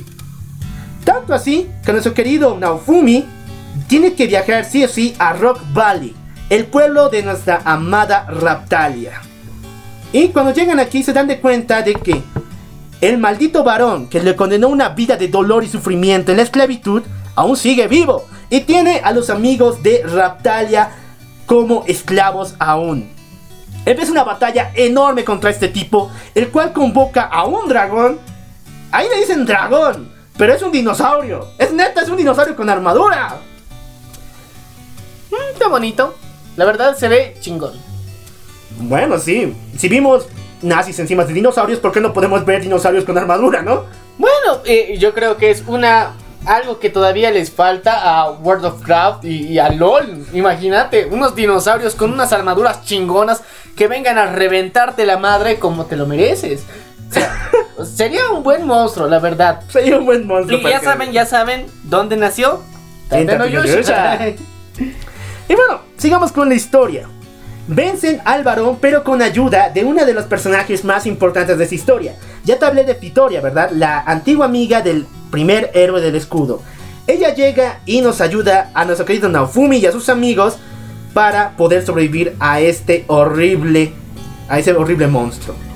Después de sobrevivir con Fitoria, ella le pide a Naofumi que se encuentre con los demás héroes porque algo está pasando, alguien los está lastimando. Y cuando Naofumi se encuentra con ellos, se da de cuenta de que el Papa, el mismísimo Papa, Francisco I, está cazando los héroes legendarios. Por Dios, eh, eh, es un papa con complejo de Van Helsing. Sí, chicos, el Papa, que es líder de la religión de los tres héroes, era un maldito desgraciado que quería crear un arma uniendo estas tres principales, la espada, el arco y eh, la lanza. Pero para eso tenía que matar a los héroes principales. Naofumi llega completamente hecho ya el badass y muy poderoso junto con su armada y logra vencer a este maldito, desbloqueando una de las habilidades más poderosas de nuestro querido Naofumi. Hablamos acerca de el Blooder, el cual es unas espinas metálicas que envuelven a su objetivo hasta destruirlo.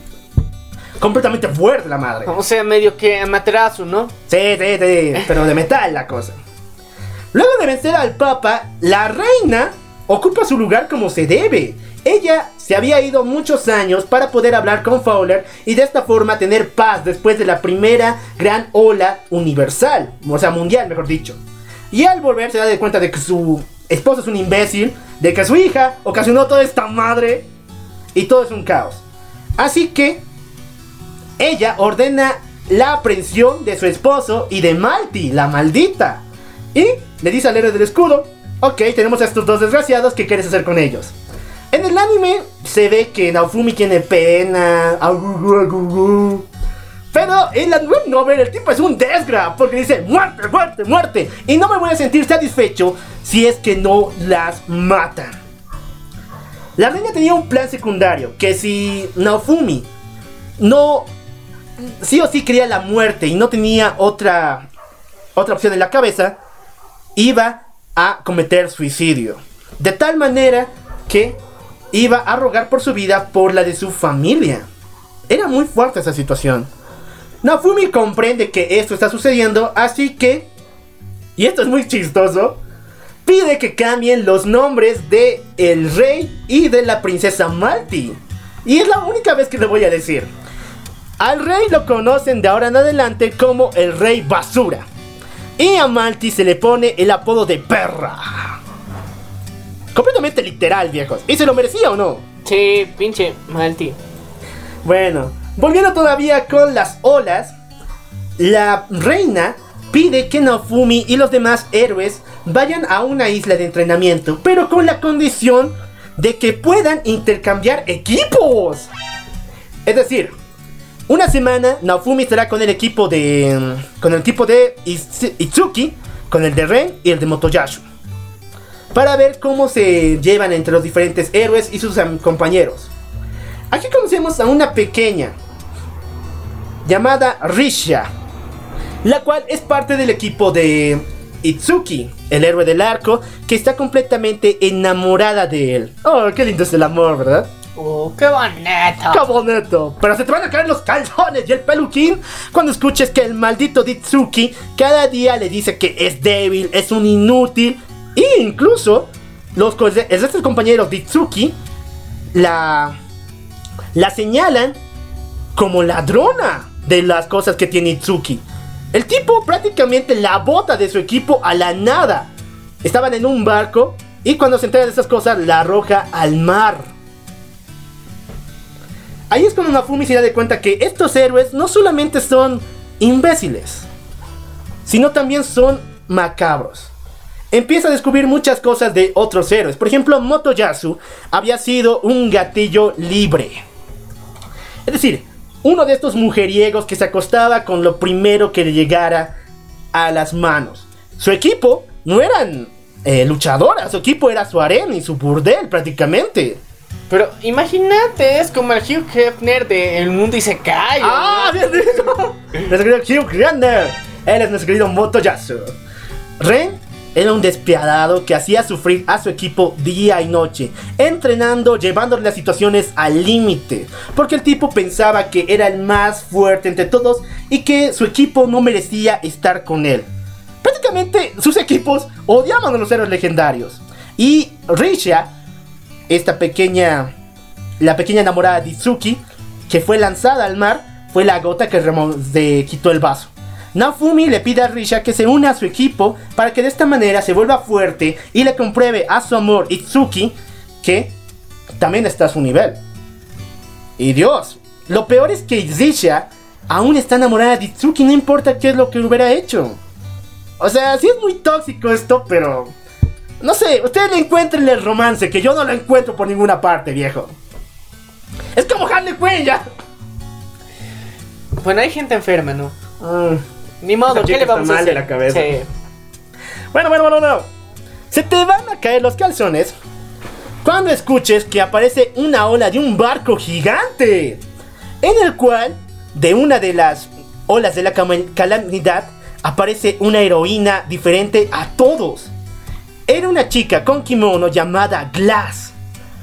La cual aparece con la misión de matar a los héroes legendarios, a los cuatro chicos. Y estuvo a punto de lograrlo cuando Naofumi usó todo su poder para detenerla. Detenerla, no matarla.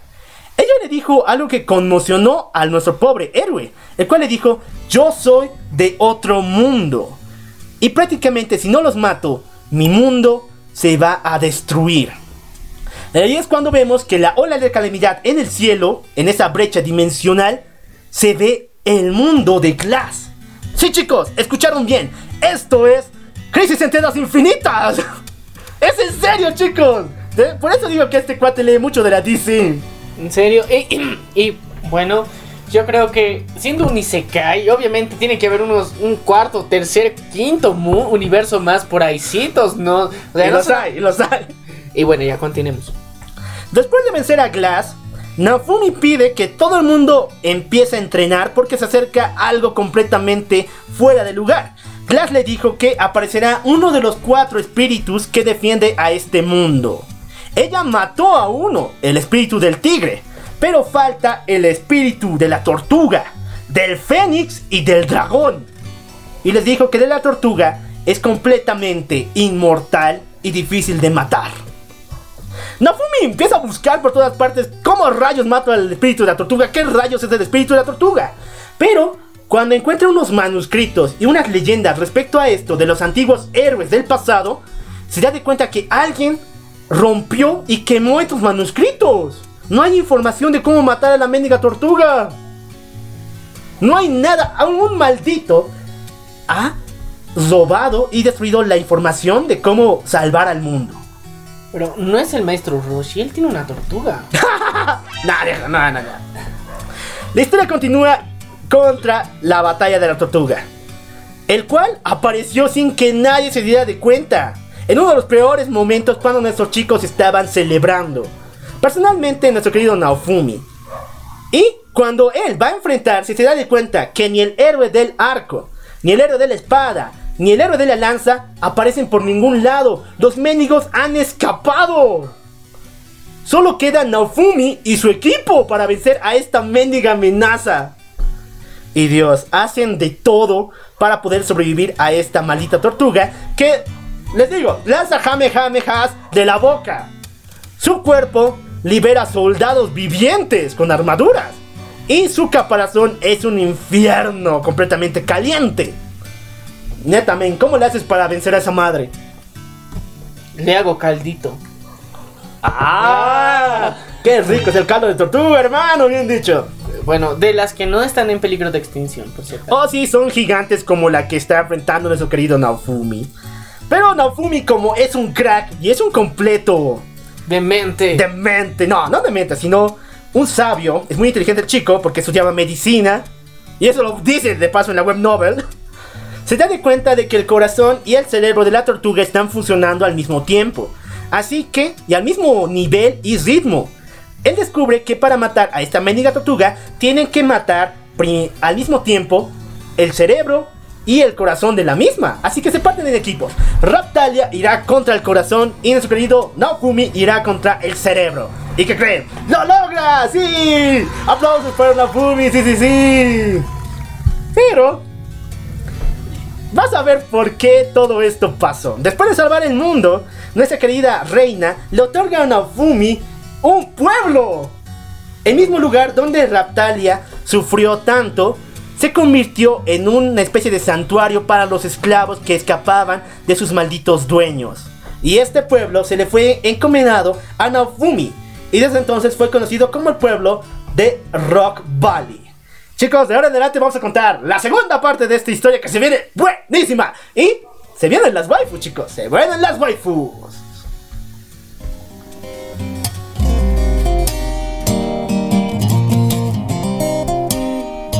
Así es, chicos, volvemos.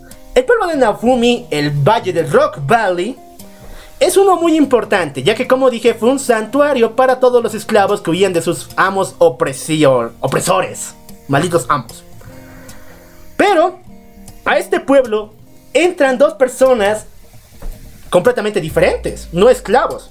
Primero llega una científica llamada Raito, la cual experimentaba con demi-humanos. Pero no de la forma mala, es decir, no los esclavizaba para hacer cosas malas con ellos, sino quería descubrir cómo hacerlos más fuertes, por medio de la tecnología y de magia. Al comienzo Naofumi dice, tú no pintas nada aquí, aléjate de mis, eh, de mis, esclavos, de mis amigos.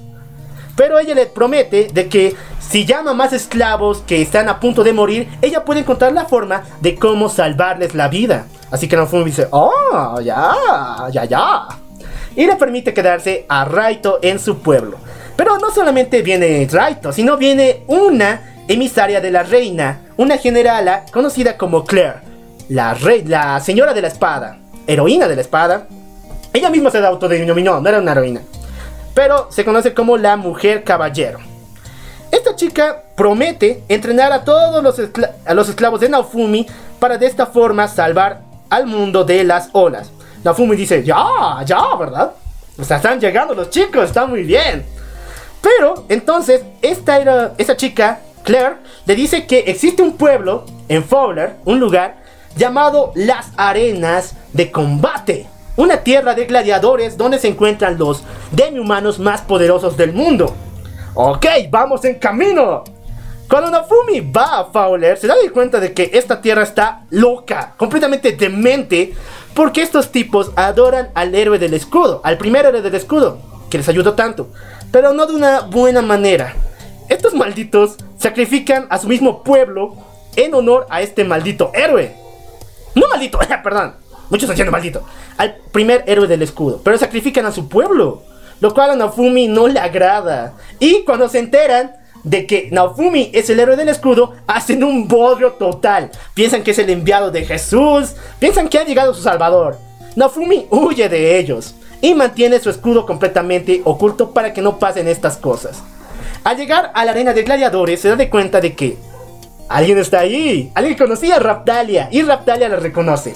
Nuestra querida Sadina, la sacerdotisa que cuidó a Raptalia cuando ella nació, se encontraba ahí. ¿Recuerdas que se autoexilió porque pensaba que Raptalia había muerto, verdad? Sí. Bueno, ella se había autoexiliado a esta arena para luchar hasta su muerte. ¡Wow! ¡Qué ricolino! En serio. Ah.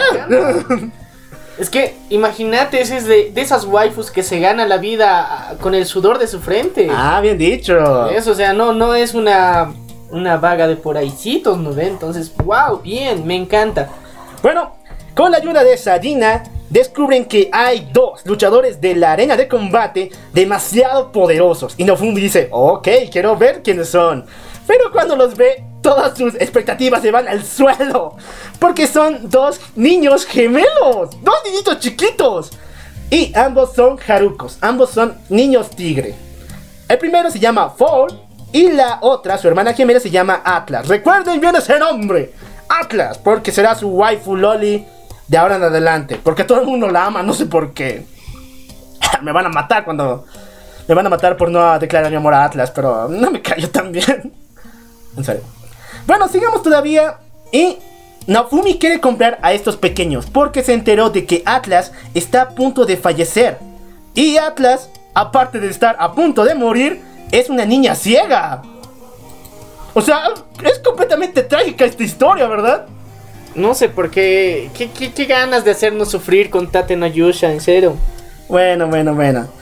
No solamente se encuentra con Fall y Atlas, sino también Naofumi se encuentra con una niña llamada Widina, la cual es hija de un dragón muy especial.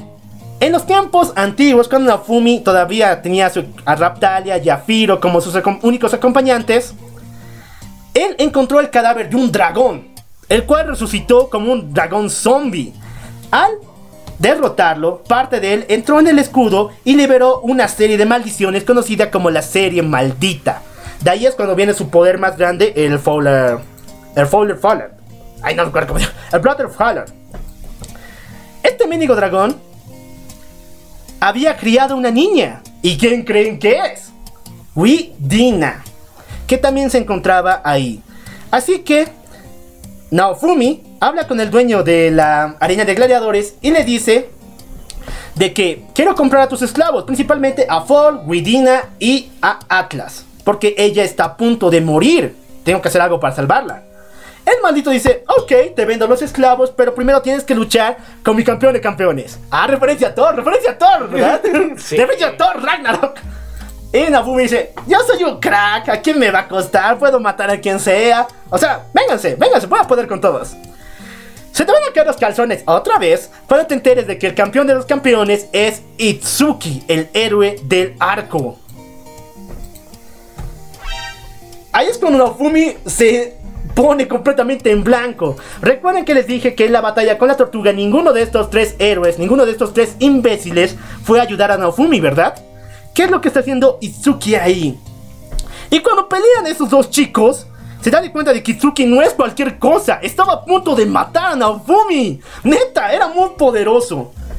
Cuando empieza a hablar con él, Itsuki solamente puede decir yo soy la justicia, yo soy la justicia, yo soy la justicia. Completamente traumado. A más no poder. Nafumi, con mucha suerte y gracias a Dios, papito, logra vencer a Itsuki. Y compra a los esclavitos para llevarlos a su pueblo y de esta forma salvar a la pequeña Atlas. Pero ahí es cuando Sadina les dice que esa situación de los héroes dementes no solo está pasando con este Changwitsuki, está pasando con todos los demás, con Motoyasu y con Ren. Así que Naofumi dice, ok, entonces hagamos una cacería de héroes. Vamos a encontrarlos y vamos a entregárselos a la reina. Lo cual obviamente ocasiona una risa y una sonrisa en la cara de Naofumi porque los odiaba. Eran unos completos imbéciles, ¿no? Es como si tú fueras a casar a los chicos de tu lista negra. ¿Quiénes son esos? ¿No tienes lista negra? Ah, yo pensaba que era una serie. Yo la tengo. En serio, tengo problemas. bueno, sigamos todavía con la historia. Cuando se encuentra con Motoyasu, el maldito no puede razonar bien. Ve a las mujeres como cerdos. No puede ver a ninguna mujer ni a ninguna demi-humana con la forma que tiene, sino solamente como cerdos. Y no como cerdos normales, cerdos demonios que se acercan a él para matarlo y todo eso. Y lo peor, perdió la lanza. ¿Dónde está tu lanza, viejo? Cuando fueron a contra Motoyasu y después de vencerlo en un mano a mano muy fácil, se dieron de cuenta de que una de las compañeras de Motoyasu, en ese caso nuestra querida eh, o ¿cómo se llama? Ala, Alba, Alba, nuestra querida Alba le había robado su arma. Cuando fueron a encontrar a Alba, que era hija de un noble en su palacio, les contó esta historia. Aquí, y aquí viene lo feo, hermano. En serio, viene lo feo. Había sido de que esta maldita Malti les dijo a los chicos, a Motoyasu, a Itsuki y a Ren, que ellos solos podían vencer a la tortuga. No necesitaban a Naofumi para nada. Y que cuando lo logren, les iba a recompensar con riquezas mucho más allá de lo que tenía Naofumi. Entonces los chicos dijeron, ok, somos tan fuertes, somos perrones, vamos por la tortuga, ¿verdad? Pero cuando estos malditos despertaron a la mendiga tortuga, no pudieron ni siquiera contener su poder. Y esta mendiga tortuga que lanzaba Jamejamejas por la boca mató a todos los equipos de estos chicos. Esto causó un trauma en Motoyasu al ver a sus queridas compañeras y a sus amantes morir a manos de esta mendiga tortuga. Lo mismo pasó con Ren, lo mismo pasó con Izuki. Una completa lástima. Nafumi le devuelve la lanza a Motoyasu y empieza a ayudarlo para que empiece a dejar de ver a las chicas como cerdos demonios. ¿Y sabes qué es lo más raro de esta historia? Que a la única que ve con forma normal es a Firo. A nadie más. Esto provoca que Nafumi, digo, no, mejor dicho, que Motoyasu, solo viva y respire por Filo. Filo de aquí, Filo allá, se vuelve obsesionado por ella a cada momento. Y la pobre Loli no tiene más que patearle en los, sus pobres huevitos para salvarse de las manos de este lolicón. Era su destino. A morir por patadas abajo. Pobre chico. Vamos a encontrarnos con Ren. El chico estaba completamente destrozado de- después de ver a sus amigos morir. De tal forma que empezó una cacería al estilo de Endgame de Hawkeye como Ronin. Mataba criminales, mataba bandidos por doquier. Y su racha de muerte estaba por arriba de la escala. Era una amenaza no solamente para los reinos, sino estaba a punto de ocasionar una guerra entre los dos reinos de Fowler y también Merrimack. Alguien tenía que detener a ese asesino. Entonces Naofumi va a encontrarlo y pelea con Ren en una batalla fenomenal y completamente increíble. Al vencerlo, se dan de cuenta de que falta un héroe, Itsuki, ¿verdad? Y bueno, todavía no lo encuentran, pero después sabemos dónde podemos encontrar a este héroe. Una vez que tienen a Ren y a Motoyasu, están ya mejorando en su situación de locura. Se enteran de que se acerca la siguiente bestia, el Fénix. Y matarlo es una completa pesadilla, en serio. Esto fue muy muy fuerte. Aquí es cuando nos damos de cuenta de que Naofumi no sabe cómo detener al Fénix, porque se entera de que ese se divide en dos. Uno ataca por el cielo con sus garras gigantes azujando fuego, y el otro, una vez que matas a uno, el otro explota, ocasionando una explosión de tamaño universal. No hay manera de cómo matarlo, si matas a uno, el otro va a morir. Y si matas a ambos, es imposible ya que ambos pueden unirse en uno solo. Así que no hay manera de cómo matar a este Fénix. De paso resucita el mendigo de las, de las llamas, ¿verdad? Es, es como. mm, ¿Qué se llama esto? Es como Bellito, ¿no? ¡Ah! ¡Otra referencia! Sí, la verdad es como Bellito. Pero e- e- este es tamaño universal, su explosión, así que hay que tener mucho más ojo. Exactamente. Naofumi, Raptalia y todos los demás se van a enfrentar a este mendigo pajarraco. Pero antes de eso, nuestra pequeña Loli Atlas mejora y empieza a desarrollar sentimientos por nuestro querido protagonista Naofumi. Cada día, cada noche, esta mendiga Loli se mete a su cama y trata de hacerle cositas ricolinas. Pero su hermano Foul, quien odia a Naofumi a más no poder, siempre impide esto. Bien hecho, Foul, ¿verdad? Viejo, viejo. Se necesita de esos machos. Exactamente, macho, pecho peludo. Bien hecho, Foul. Siempre será mi favorito. bueno, mientras esto pasa, Raptalia y Foul son llevados con la anciana, la cual recuerden bien que dije que Naofumi la rescató para aprender este estilo de lucha conocido como el Hatu- Handuko no, Hatuko no Ken. Y te vas a echar para atrás cuando la anciana, la anciana explica que este estilo de lucha es el único que puede romper el escudo de Naofumi. Así de poderoso es ese estilo de lucha. Wow, es, es, es como un taijutsu muy denso, ¿no? Exactamente, ya estamos con los taijutsus, aquí otra referencia, hermano. Sí, viejo. Entonces, vemos que este universo está completándose cada vez más. Y es importante que se den cuenta de que la evolución desde técnicamente una primera edad, el renacer de los, de los héroes, hasta que Naofumi se vuelve el gran héroe del escudo. Exactamente. La batalla con el Fénix comienza. Y Naofumi se da de cuenta de que Malti, la maldita, está por alguna parte. Va a buscarla mientras los, sus amigos pelean. Y cuando la encuentra junto con Risha de paso, se dan de cuenta de que quien despertó al médico pajarraco es Itsuki, el último de los héroes que faltaba. El cual era el siervo completamente hipnotizado y drogado de esta maldita. Itsuki cuando despierta quiere matar a Naofumi de tal manera que libera todo su poder hasta volverse en un monstruo. Un, escuchen bien, un becerro de oro que abajo, que está completamente caliente. El cual encierra a Naofumi dentro de su cuerpo para que muera completamente hervido. Naofumi estaba a punto de fallecer, neta. Hubiera muerto ahí.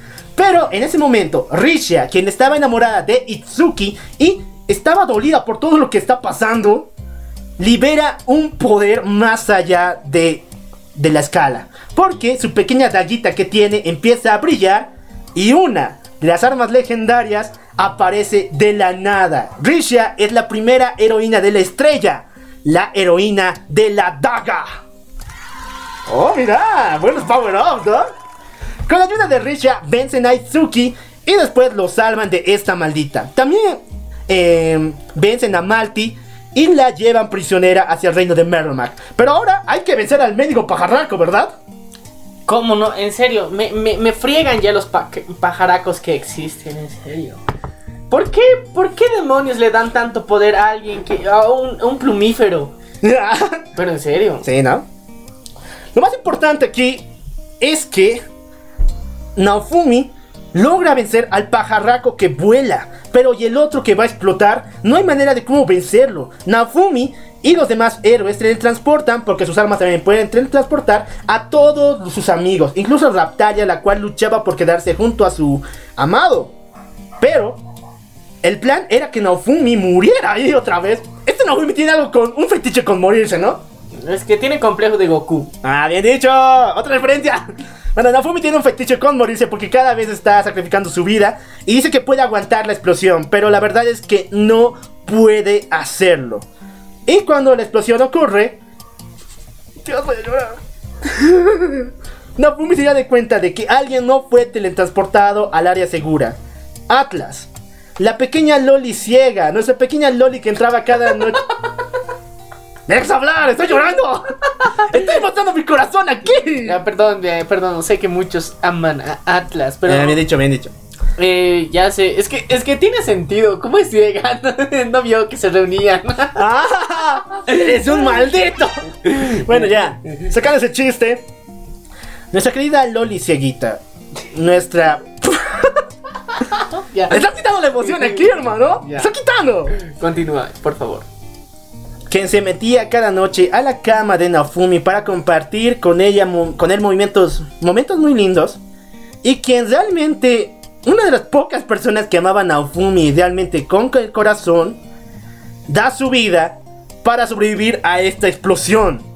Raramente esta Loli lo logra, ya que poseía una habilidad llamada Pulso del Dragón.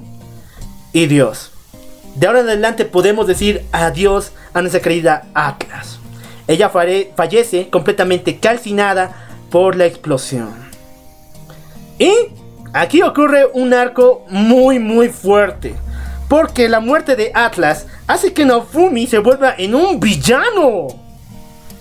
El miedo de perder a todo su pueblo ocasiona que Naofumi empiece a experimentar con sus esclavos demi-humanos. Incluso quiere experimentar con el mismo Fall para hacerlo más fuerte, para que no pueda morir. Y esto lo lleva a tal locura que crea un castillo en el cielo y la única que puede detenerlo de hacerle daño al pueblo y a los esclavos que tenía por su experimentación es Raptalia. Sí chicos, escucharon bien, esto es Civil War, pero con furros. Kung Fu. Ya, ya me agrada más la idea porque la verdad eh, me recuerda a ese Mario furro que puede volar. ¡Ah, de hecho! Y esos poderes son geniales. Y bueno, la batalla entre Naofumi y Raptalia es fenomenal. Aquí es donde los héroes realmente muestran de qué están hechos y salen de su trance de locura donde estaban. Hasta tal punto en que Naofumi clona a Raptalia. No una vez, no una dos, nueve veces. Naofumi quería crear una copia de Raptalia para poder enfrentarse a ella. Pero cuando ve que su última creación no era lo que esperaba, y tras perder contra Raptalia, la cual le da un buen manotazo, demuestra realmente quién manda en el lugar, ¿verdad? Raptalia es más poderosa que Naofumi. Y lo demuestra con un excelente besito para despertarle de su trauma. Ay, qué bonito. ¿Saben, ¿Saben muchachos? El amor cura estos problemas, esos trastornos mentales que padecen. Ya saben, si están ahí tan rellenos de ver tantos animes, el beso de su waifu los revivirá. Hubiera pasado lo mismo con Civil War, pero hubiera dado asco de ver. Eh, sí. bueno, Todo el mundo le llama Yaoi esa película, así que faltaba Yaoi. Nafumi, después de haber perdido casi todo, la gente le empieza a tener miedo. La gente prácticamente ya no confía en él. Raptalia y Firo son los únicos que por lo menos empiezan a perdonarlo después de todos los errores que ha cometido. Pero después van al reino de Merromac para saber qué se hará con la maldita de Malti. Y aquí es cuando voy a soltar mi lengua. Chicos, si son menores de edad, salten esta, este podcast porque es muy horrible lo que le pasó a Malti. Neta. Malti fue vendida y casada con el rey de Fowler. ¿Quién es el rey de Fowler? Es un hombre cerdo. Este maldito tenía un harem de 10.000 mujeres humanas, a las cuales violaba, mutilaba y volvía a violar. Lo que le hacía a Malti, completamente grabado por Motoyasu, que veía a todas las mujeres como cerdos, fue prácticamente romperle el brazo, romperle el ojo, romperle parte de las tripas y violar esos lugares. Completamente fuera de lugar de todo lo que nos ha escrito el tipo. Pero después, digamos que el autor le agarra un cierto gusto al gore, porque después veremos la muerte de muchos más con ese sentido completamente horrible y mórbido. Hasta tal punto que Malti es congelada y su cuerpo completamente deshecho es mandada a su madre y a su padre. Y de paso, el maldito rey cerdo de Fowler le dice a, le dice a como es su dios, su anhelado mesías, que venga a su reino para que de esa forma puedan disfrutar y jugar con uno de sus juguetes. Naofumi en esos momentos quería dar una buena cachetada a ese maldito rey, porque odiaba todo lo que había hecho. Pero bueno, poco a poco empieza a ganarse el afecto de sus amigos, volver a recuperar su reino como tal y también el cariño de sus amigos. De tal manera que todos empiezan a darle un poco más de sentido a sus vidas. Ren se enamora de la chica caballero, Claire. Itsuki por fin abraza la idea y empieza a agarrarle mucho cariño a Risha, quien la prácticamente está obsesionada con él. Era como Harley Quinn, ¿verdad? Pero por en esta, el Joker acepta el amor. O sea que no es tan mala la historia.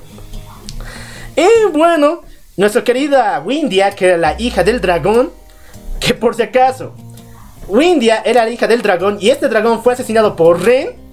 Al enterarse de esto, tiene una relación odio muy fuerte con Ren.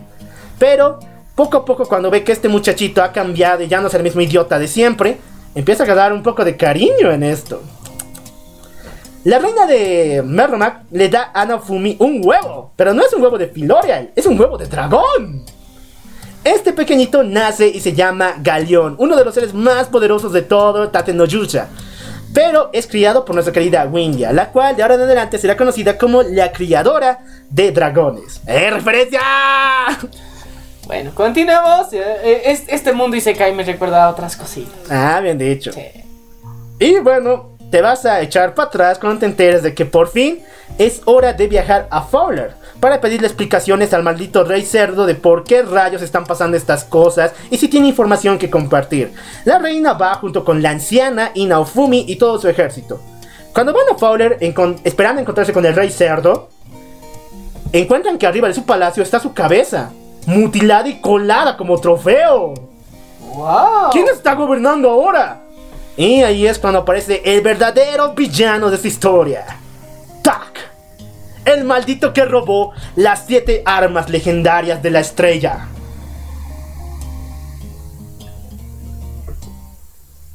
¿Te recuerdas, no? Te dije que Sí, sí, Malti, sí, la maldita, había robado las armas para este tipo. Y este maldito le demuestra a Nofumi que él está en otro nivel. Porque con un latigazo rompe el escudo. Y referencias a First Itself, Avengers Assemble. en todos los cómics donde el Capitán América roto el escudo, es referencia también a esto. Porque neta, parece eso. Nofumi está completamente perdido y empieza a escapar con todos sus amigos. Pero, en ese momento, cuando intentan teletransportarse, la anciana que sabía el GT no- eh, esta técnica marcial se queda a pelear junto con la reina, los cuales hacen todo lo posible para que nuestros héroes escapen. Pero el maldito de Tak mata a ambas, a la anciana y a la reina de Merromac. Dios, aquí pasa una guerra entre Fowler contra Merromac. Porque el maldito de Tak no solo había podido gobernar este reino, sino como él era un genio y muy inteligente, empezó a crear tanques, aviones y misiles, submarinos también. Es como, o sea, Tak es igual Hitler de El Mundo y se cae. Eso, hermano. Otra referencia, chicos, otra referencia. ¿No saben, muchachos? Todos los universos están unidos. Nafumi no sabe qué hacer, Dios, ¿qué voy a hacer? Así que Raptalia le enseña este arte marcial que incluso puede romper el escudo de Naofumi, conocida como el Hatuko no Ken. En la batalla final entre Tak y Naofumi, Naofumi logra liberar y dar un puñetazo en la cara de Tak, demostrándole que no importa el nivel en el que esté, no importa las armas legendarias, este estilo de combate es completamente de otro level. Pero aún así, después de una batalla muy muy épica, Tak estaba a punto de matar a nuestro querido héroe. Otra vez. Otra vez. Otra vez. No, en serio, Nafumi tiene algo con morirse. Es un fetiche de él, creo. Sí, pero por suerte no lo hace como Subaru. Ah, ah, ese tipo sí está enfermo con la muerte. Cuando Nafumi estaba a punto de morir, él recibe una visión de otro mundo. En específico de su escudo. Y cuando se da de cuenta de que, qué rayos está pasando, cuando está en ese mundo, aparece la pequeña Atlas. Nuestra pequeña Loli quien se sacrificó por Nafumi. La cual le dice que ella ingresó en el escudo para ayudarle. Y se encontró con el primer héroe del escudo, que recordemos que había puesto su alma dentro de esta arma legendaria. El héroe del escudo le dice, viejo, te vas a morir. Nata, vas a morir. Así que quiero recompensarte. Una, puedes volver a tu mundo, puedes llevarte a la chica que quieras o a las chicas que quieras. Puedes volver a tu mundo y yo voy a modificar la realidad para que esto no se vea nada extraño. Y tengas una vida feliz. Dos, te puedes quedar y puedes desafiar a la posibilidad de que te vas a morir. O tres, simplemente ya mueres. Entonces Nofumi, tentado, ¿no? Juega la Yankenpo. A la Yakepo, Yakepo. no, Nofumi, después de escuchar también lo que está pasando y lo que tiene que hacer para salvar a Raptal y a sus amigos, elige la segunda opción. Volver al mundo donde estaba peleando con Tak y desafiar la posibilidad de poder morir. Y con un 1%, un 0,0001%, Referencias a Endgame. ¡Ah! Nada, después voy a hablar de eso. Nafumi gana. Le da un buen, un buen patadón a Tak. Y después con el GT no, el GT no uso, vence a este desgraciado. De tal manera que un rayo de luz impacta en este, en este tipo y las armas empiezan a buscar a sus nuevos dueños. ¡Wow! Ahora van a tener nuevos dueños. Ah, esto está genial. Recordemos que la heroína de la daga era Risha, ¿verdad? Sí. Bueno, el martillo va a buscar a su verdadera dueña. Ya saben quién es, ¿verdad? Thor. Ah, mentira, no. Raptalia. La garra va a buscar a su verdadera dueña, quien es Firo. El guantelete, no el guantelete infinito, va a buscar a su verdadero dueño, que es Fall, el hermano de Atlas. Y por último, la hacha se va con una de las acompañantes de Motoyasu, que él era ya, como estaba enloquecido por los Filorials, va a manos de una de estas Filorials. con estas armas legendarias, los, mal, los malditos. Tengo que dejar de decir malditos. Los eh, nuevos héroes legendarios van a darle la paliza de la vida a y lo vence. Después vemos su tortura en Melromac. Y Dios es. Es. Porque no solamente matan a este tipo, matan a sus acompañantes, a su harem y a su familia. Nafumi no quería nada de esto, el tipo odiaba la violencia y más que todo la tortura que estaba planeando. Pero el maldito, el rey, maldito, ¿por qué digo maldito cada rato? El rey Altrak, al enterarse que su esposa había fallecido por culpa de este desgraciado, quería muerte, muerte y muerte, ¿verdad? Así que mata a todas esas personas inocentes y una vez que mueren todas estas personas, que matan a Tak. Pero, en este momento, nos damos de cuenta de que algo está bajando del cielo. Es Glass, la cual dijimos anteriormente que venía de otro mundo, ¿verdad? Sí. Ella viene y señala que algo se está acercando. Y cuando vemos, Eh, eh, aparece. Es la Genkidama. Ah. Ya. Cuando vemos el cielo, aparece una mujer muy parecida a Malti. Demasiado parecida a Malti, pero no es Malti. Ella es la diosa que hablamos al comienzo. Te dije que una diosa, una inmortal, había sobrevivido del asesino de dioses, ¿verdad? Sí. Esta se llamaba Medena. Y Medena apareció para vencer a los héroes. Porque ya estaba harta de que maten a las partes de su alma. ¿Por qué? Malti, la maldita que ocasionó todo esto y prácticamente destruye el mundo, era una parte de ella. Es en serio, chicos, la desgraciada era una diosa, la cual llegó a este mundo mágico solamente como un juego. Para ella, este mundo es solo un juego y solamente quiere digo, absorber su energía y quedársela. Esta desgraciada, la diosa Medena, trae un ejército de héroes de muchas realidades. Y cuando pelea con Naofumi y los cuatro héroes legendarios y los siete héroes de la estrella, usa una magia que hasta el día de, el día de hoy me parece lo más raro y completamente sacado de Infinity Crisis. No, de Final Crisis. Esto es la magia conceptual. ¿Cómo es esto? Medena puede lanzar una espada y matar a tu yo del pasado, a tu yo del presente y a tu yo del futuro. Haciendo que prácticamente seas olvidado de la faz de la tierra. Ella logra vencer a todos los héroes y a Nofumi le declara este ataque conceptual. Aquí es cuando vemos que Naofumi, Motoyasu y Ren mueren completamente. Y cuando Naofumi vuelve a alzar, al- alzar la vista, aparece en la biblioteca de su mundo original. De donde el libro lo sacó, ¿recuerdas? Sí. Aparece ahí. Pero no solamente él, cuando escucha una voz diciéndole Naufumis, amo Naofumi, es Raptalia que no está a su lado, la cual ya no tiene orejas ni colita de demi-humano. El cuate no sabe cómo pensarla. Y cuando va a su casa, descubre que el primer héroe del escudo le cumplió el deseo que le había prometido. El cual era volver a su mundo y llevar a la chica que él más amaba, que era obviamente Raptalia. Y supuestamente su familia conocía a Raptalia, que era una chica de intercambio y que había vivido con Naofumi mucho tiempo juntos. Y hacían cosas surcolinas. O sea, Sí, hacen cosas de colinas. Sí, tío. delicioso. O sea, sabían que ya estaban en un mundo de paz, ¿qué más se podía hacer, no? Pasan cosas muy chistosas, lo como el típico. delicioso. El delicioso, el chacachaca. Pasa aquí, chicos. Pero de paz, todo el mundo tiene derecho a hacerlo. Sí. Nafumi, bien. ¿Ya no eres Virgo? Lo más importante es de Ahora que. es Capricornio. Lo más importante es de que Naofumi ya no quiere volver al mundo de Merromac. Dice, ¿qué voy a hacer allá? ¡Me han matado! ¿Por qué quieres llevarme allá, Raptalia?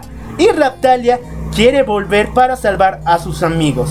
Cuando Naofumi empieza a leer las páginas del libro que faltaban, ya estaban escritas. Y ahí describía claramente la leyenda del héroe legendario Itsuki, quien aguantó con Medena una semana, pero estaba a punto de perderlo todo. El único héroe que quedaba, el del arco, estaba sufriendo a más no poder y ya estaba a punto de fallecer. Nafumi no sabía qué hacer, no quería volver. Pero Raptalia, con un buen cachetazo como los que les gusta a Naofumi, le hace recapacitar y le dice de que no importa de que él no vaya, ella va a volver y no importa que sea egoísta. En ese momento, el escudo habla y vuelve a aparecer, porque cuando Nafumi volvió a su mundo, no existió el escudo en su brazo. Pero cuando él volvió a sentir esta necesidad de volver a ser un héroe, el escudo aparece. Y de él sale la pequeña Atlas, la cual le dice que existe una manera de cómo volver a su mundo, pero para eso tienen que atravesar la brecha dimensional. Estos mundos, estos mundos impresionantes, tienen que atravesarlos. Y sí, chicos, esto es Batman Metal. Referencia otra vez. En serio, este cuate lee mucho de la DC, ¿no? Sí, pero lo hace de, de manera chingón. Ah, ya, Ah, mucho. sí. No, no, no, no un mal plagio como Marvel. Ah, bien dicho. Bueno, el detalle es que Naofumi y Raptalia van a la barrera dimensional, a la brecha dimensional, mejor dicho, y atraviesan mundos completamente horribles. Desiertos gigantes donde no hay nada. Mundos destruidos y todo y todo y todo. Prácticamente estaban locos porque habían pasado miles de años caminando en la nada. Hasta donde se encontraron con un ser un chico de cabello rojo que poseía una gran guadaña, el cual estaba parado viendo a los demás mundos. Cuando le preguntaron, oye, ¿quién rayos eres tú? Soy gente. Ah.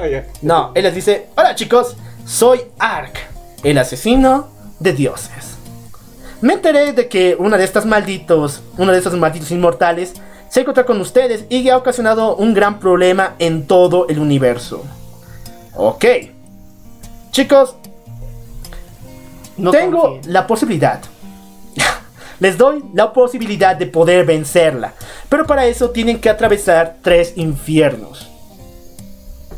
Y no Y eso y más, ¿por qué me haces esto, vida? Le dice, no chicos, no se preocupen. El primero es sufrir un dolor eterno. El segundo es sufrir una soledad eterna. Y el tercero es morir por los demás. Ok. Y Ark les da una pizca de gracia y también de felicidad al enterarse de que las dos primeras pruebas las habían superado. Porque el dolor eterno lo sufrió Naofumi y Zaptalia cuando estuvieron a punto de morir con Medena. La soledad eterna la sufrieron ambos cuando caminaron por miles de años por esos universos, esos mundos completamente destruidos. Solo faltaba morir por los demás. ¿Y quién tomaría la decisión de eso, Dios? ¿Quién podría morir por todos los demás? Atlas. ¡Ay! ¿Cómo saben la historia, es que es, es obvio, ¿no? Nuestra querida Atlas se vuelve a autosacrificar otra vez para que nuestros queridos chicos encuentren la, el retorno hacia eh, el reino de Merlomac. Pero no se preocupen porque Atlas tiene más trabajo que hacer. Va a aparecer más adelante. Les digo, ella es eterna, así como mi amor por ella. Y bueno, esos chicos, Nafumi y Raptalia, vuelven a enfrentarse a Medena. Pero ahora completamente enloquecidos de poder. Habían atravesado toda la prueba del asesino de dioses y estaban a su nivel.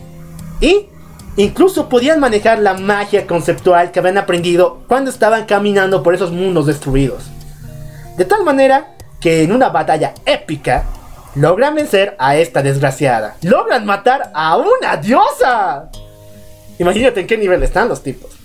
Ya sabes, referencias a Caballeros del Zodiaco. Exactamente. Espera un cacho. Uno.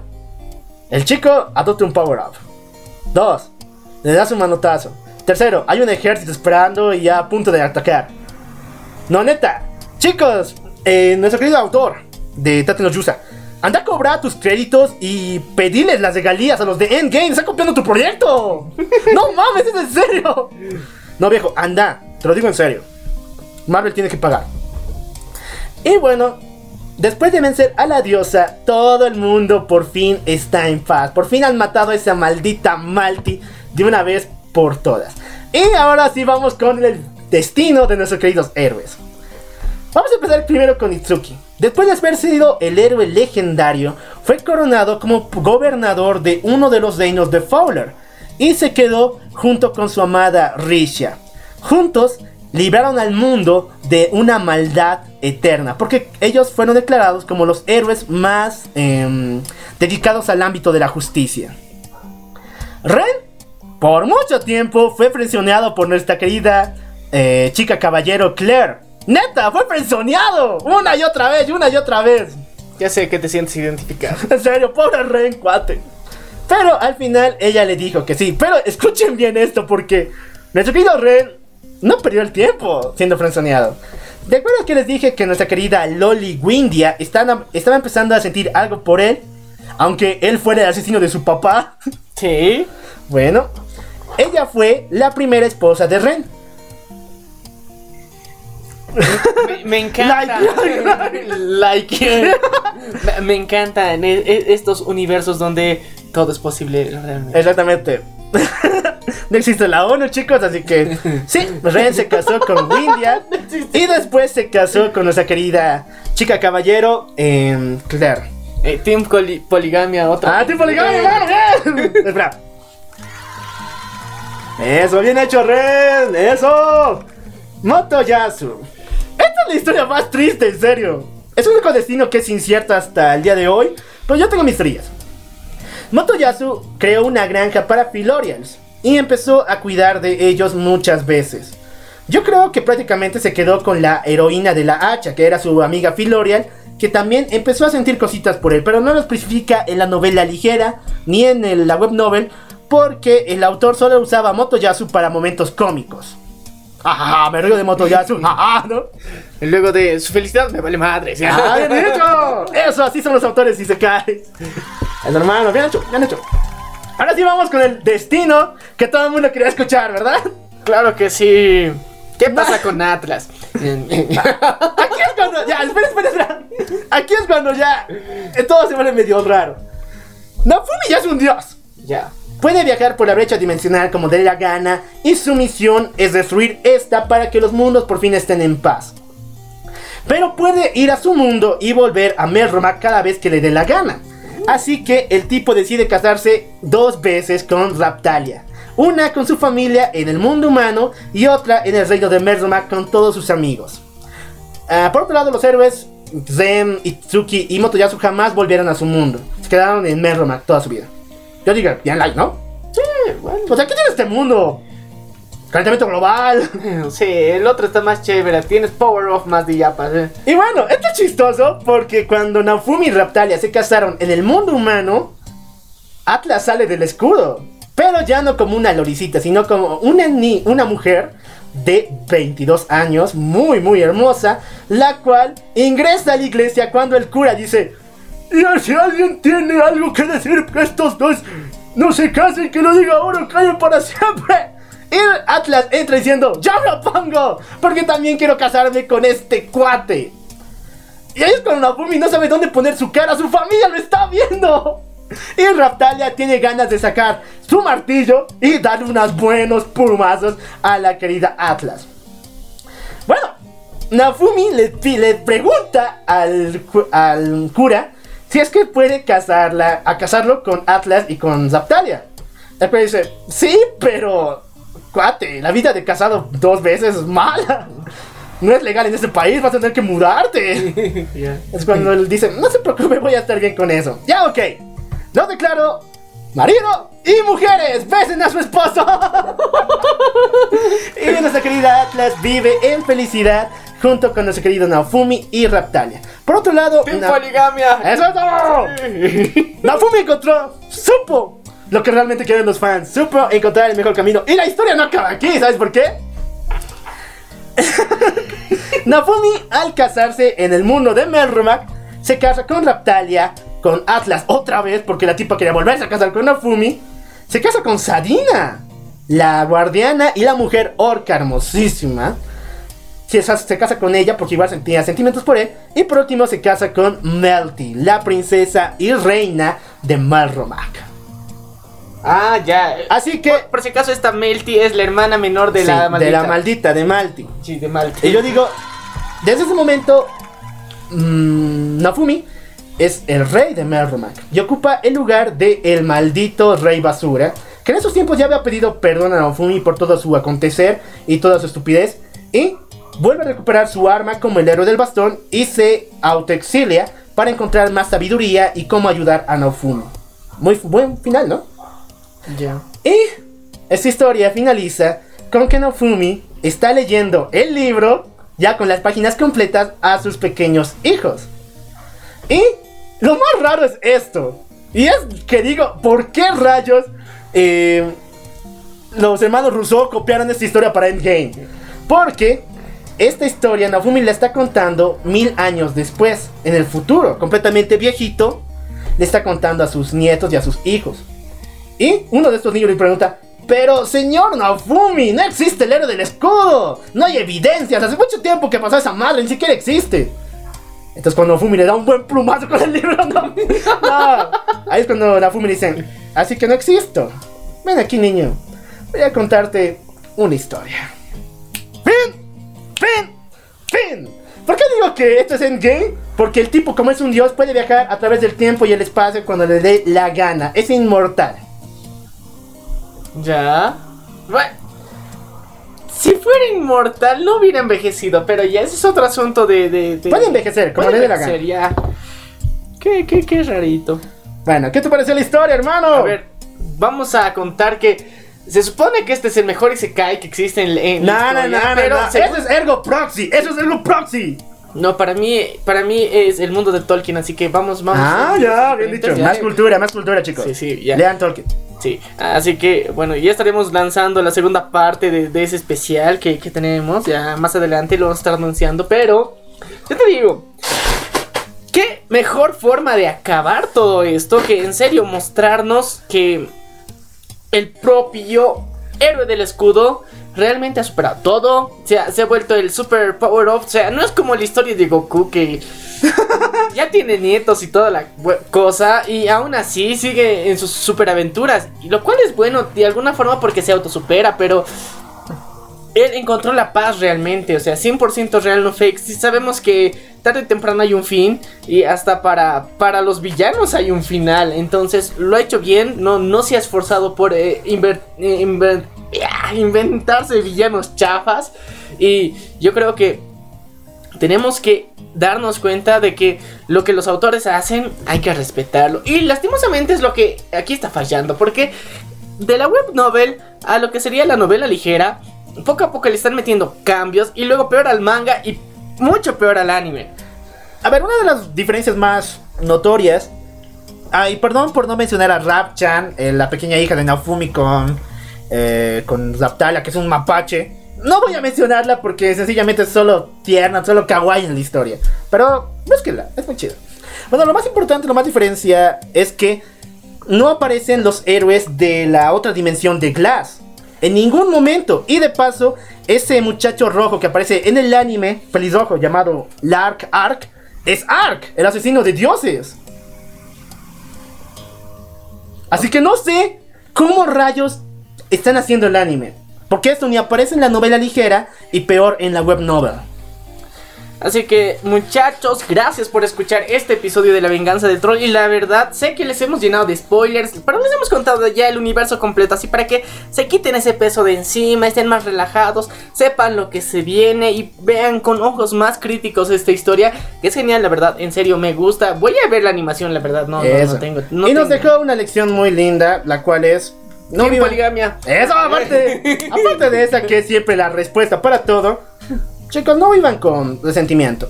Nafumi llegó hasta donde pudo, hasta donde ser un dios, por perdonar a las personas que le hicieron daños. Menos a Mati, que no merecía perdón, pero por lo menos no quería que la matara.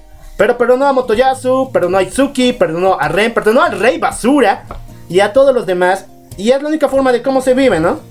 Sí, 100% real, no fake. Por favor, muchachos, no guarden el rencor. Ya sabemos que hay personas aquí, como el loco Alf, como yo, que hacemos bullying a la gente. No, no tengan resentimiento, la verdad. Tienen que superarse, tienen que ser mejores personas, no por alguien, sino por ustedes mismos. Ustedes pueden, muchachos. Así que ya saben, tienen aquí la gran historia de Tate no Yusha como inspiración para todo su diario vivir. Y en serio, esperamos que les haya gustado demasiado. Y bueno, se vienen próximos episodios muy brutales, muy épicos, muy heavy, muy pesados, se podría decir. Y sé que les va a encantar. Y bueno, sé que muchos de ustedes también deben tener dudas de tantos multiversos que hemos hablado, historias conectadas y toda esta madre. Pero próximamente también vamos a estar haciendo un directo a través de nuestra cuenta de Facebook. donde vamos a estar respondiendo estas dudas. Así que muchas gracias por ser parte de esto que es la venganza del troll. Bueno, yo soy el Loco Alf. Yo soy Medio. Nos vemos a la próxima.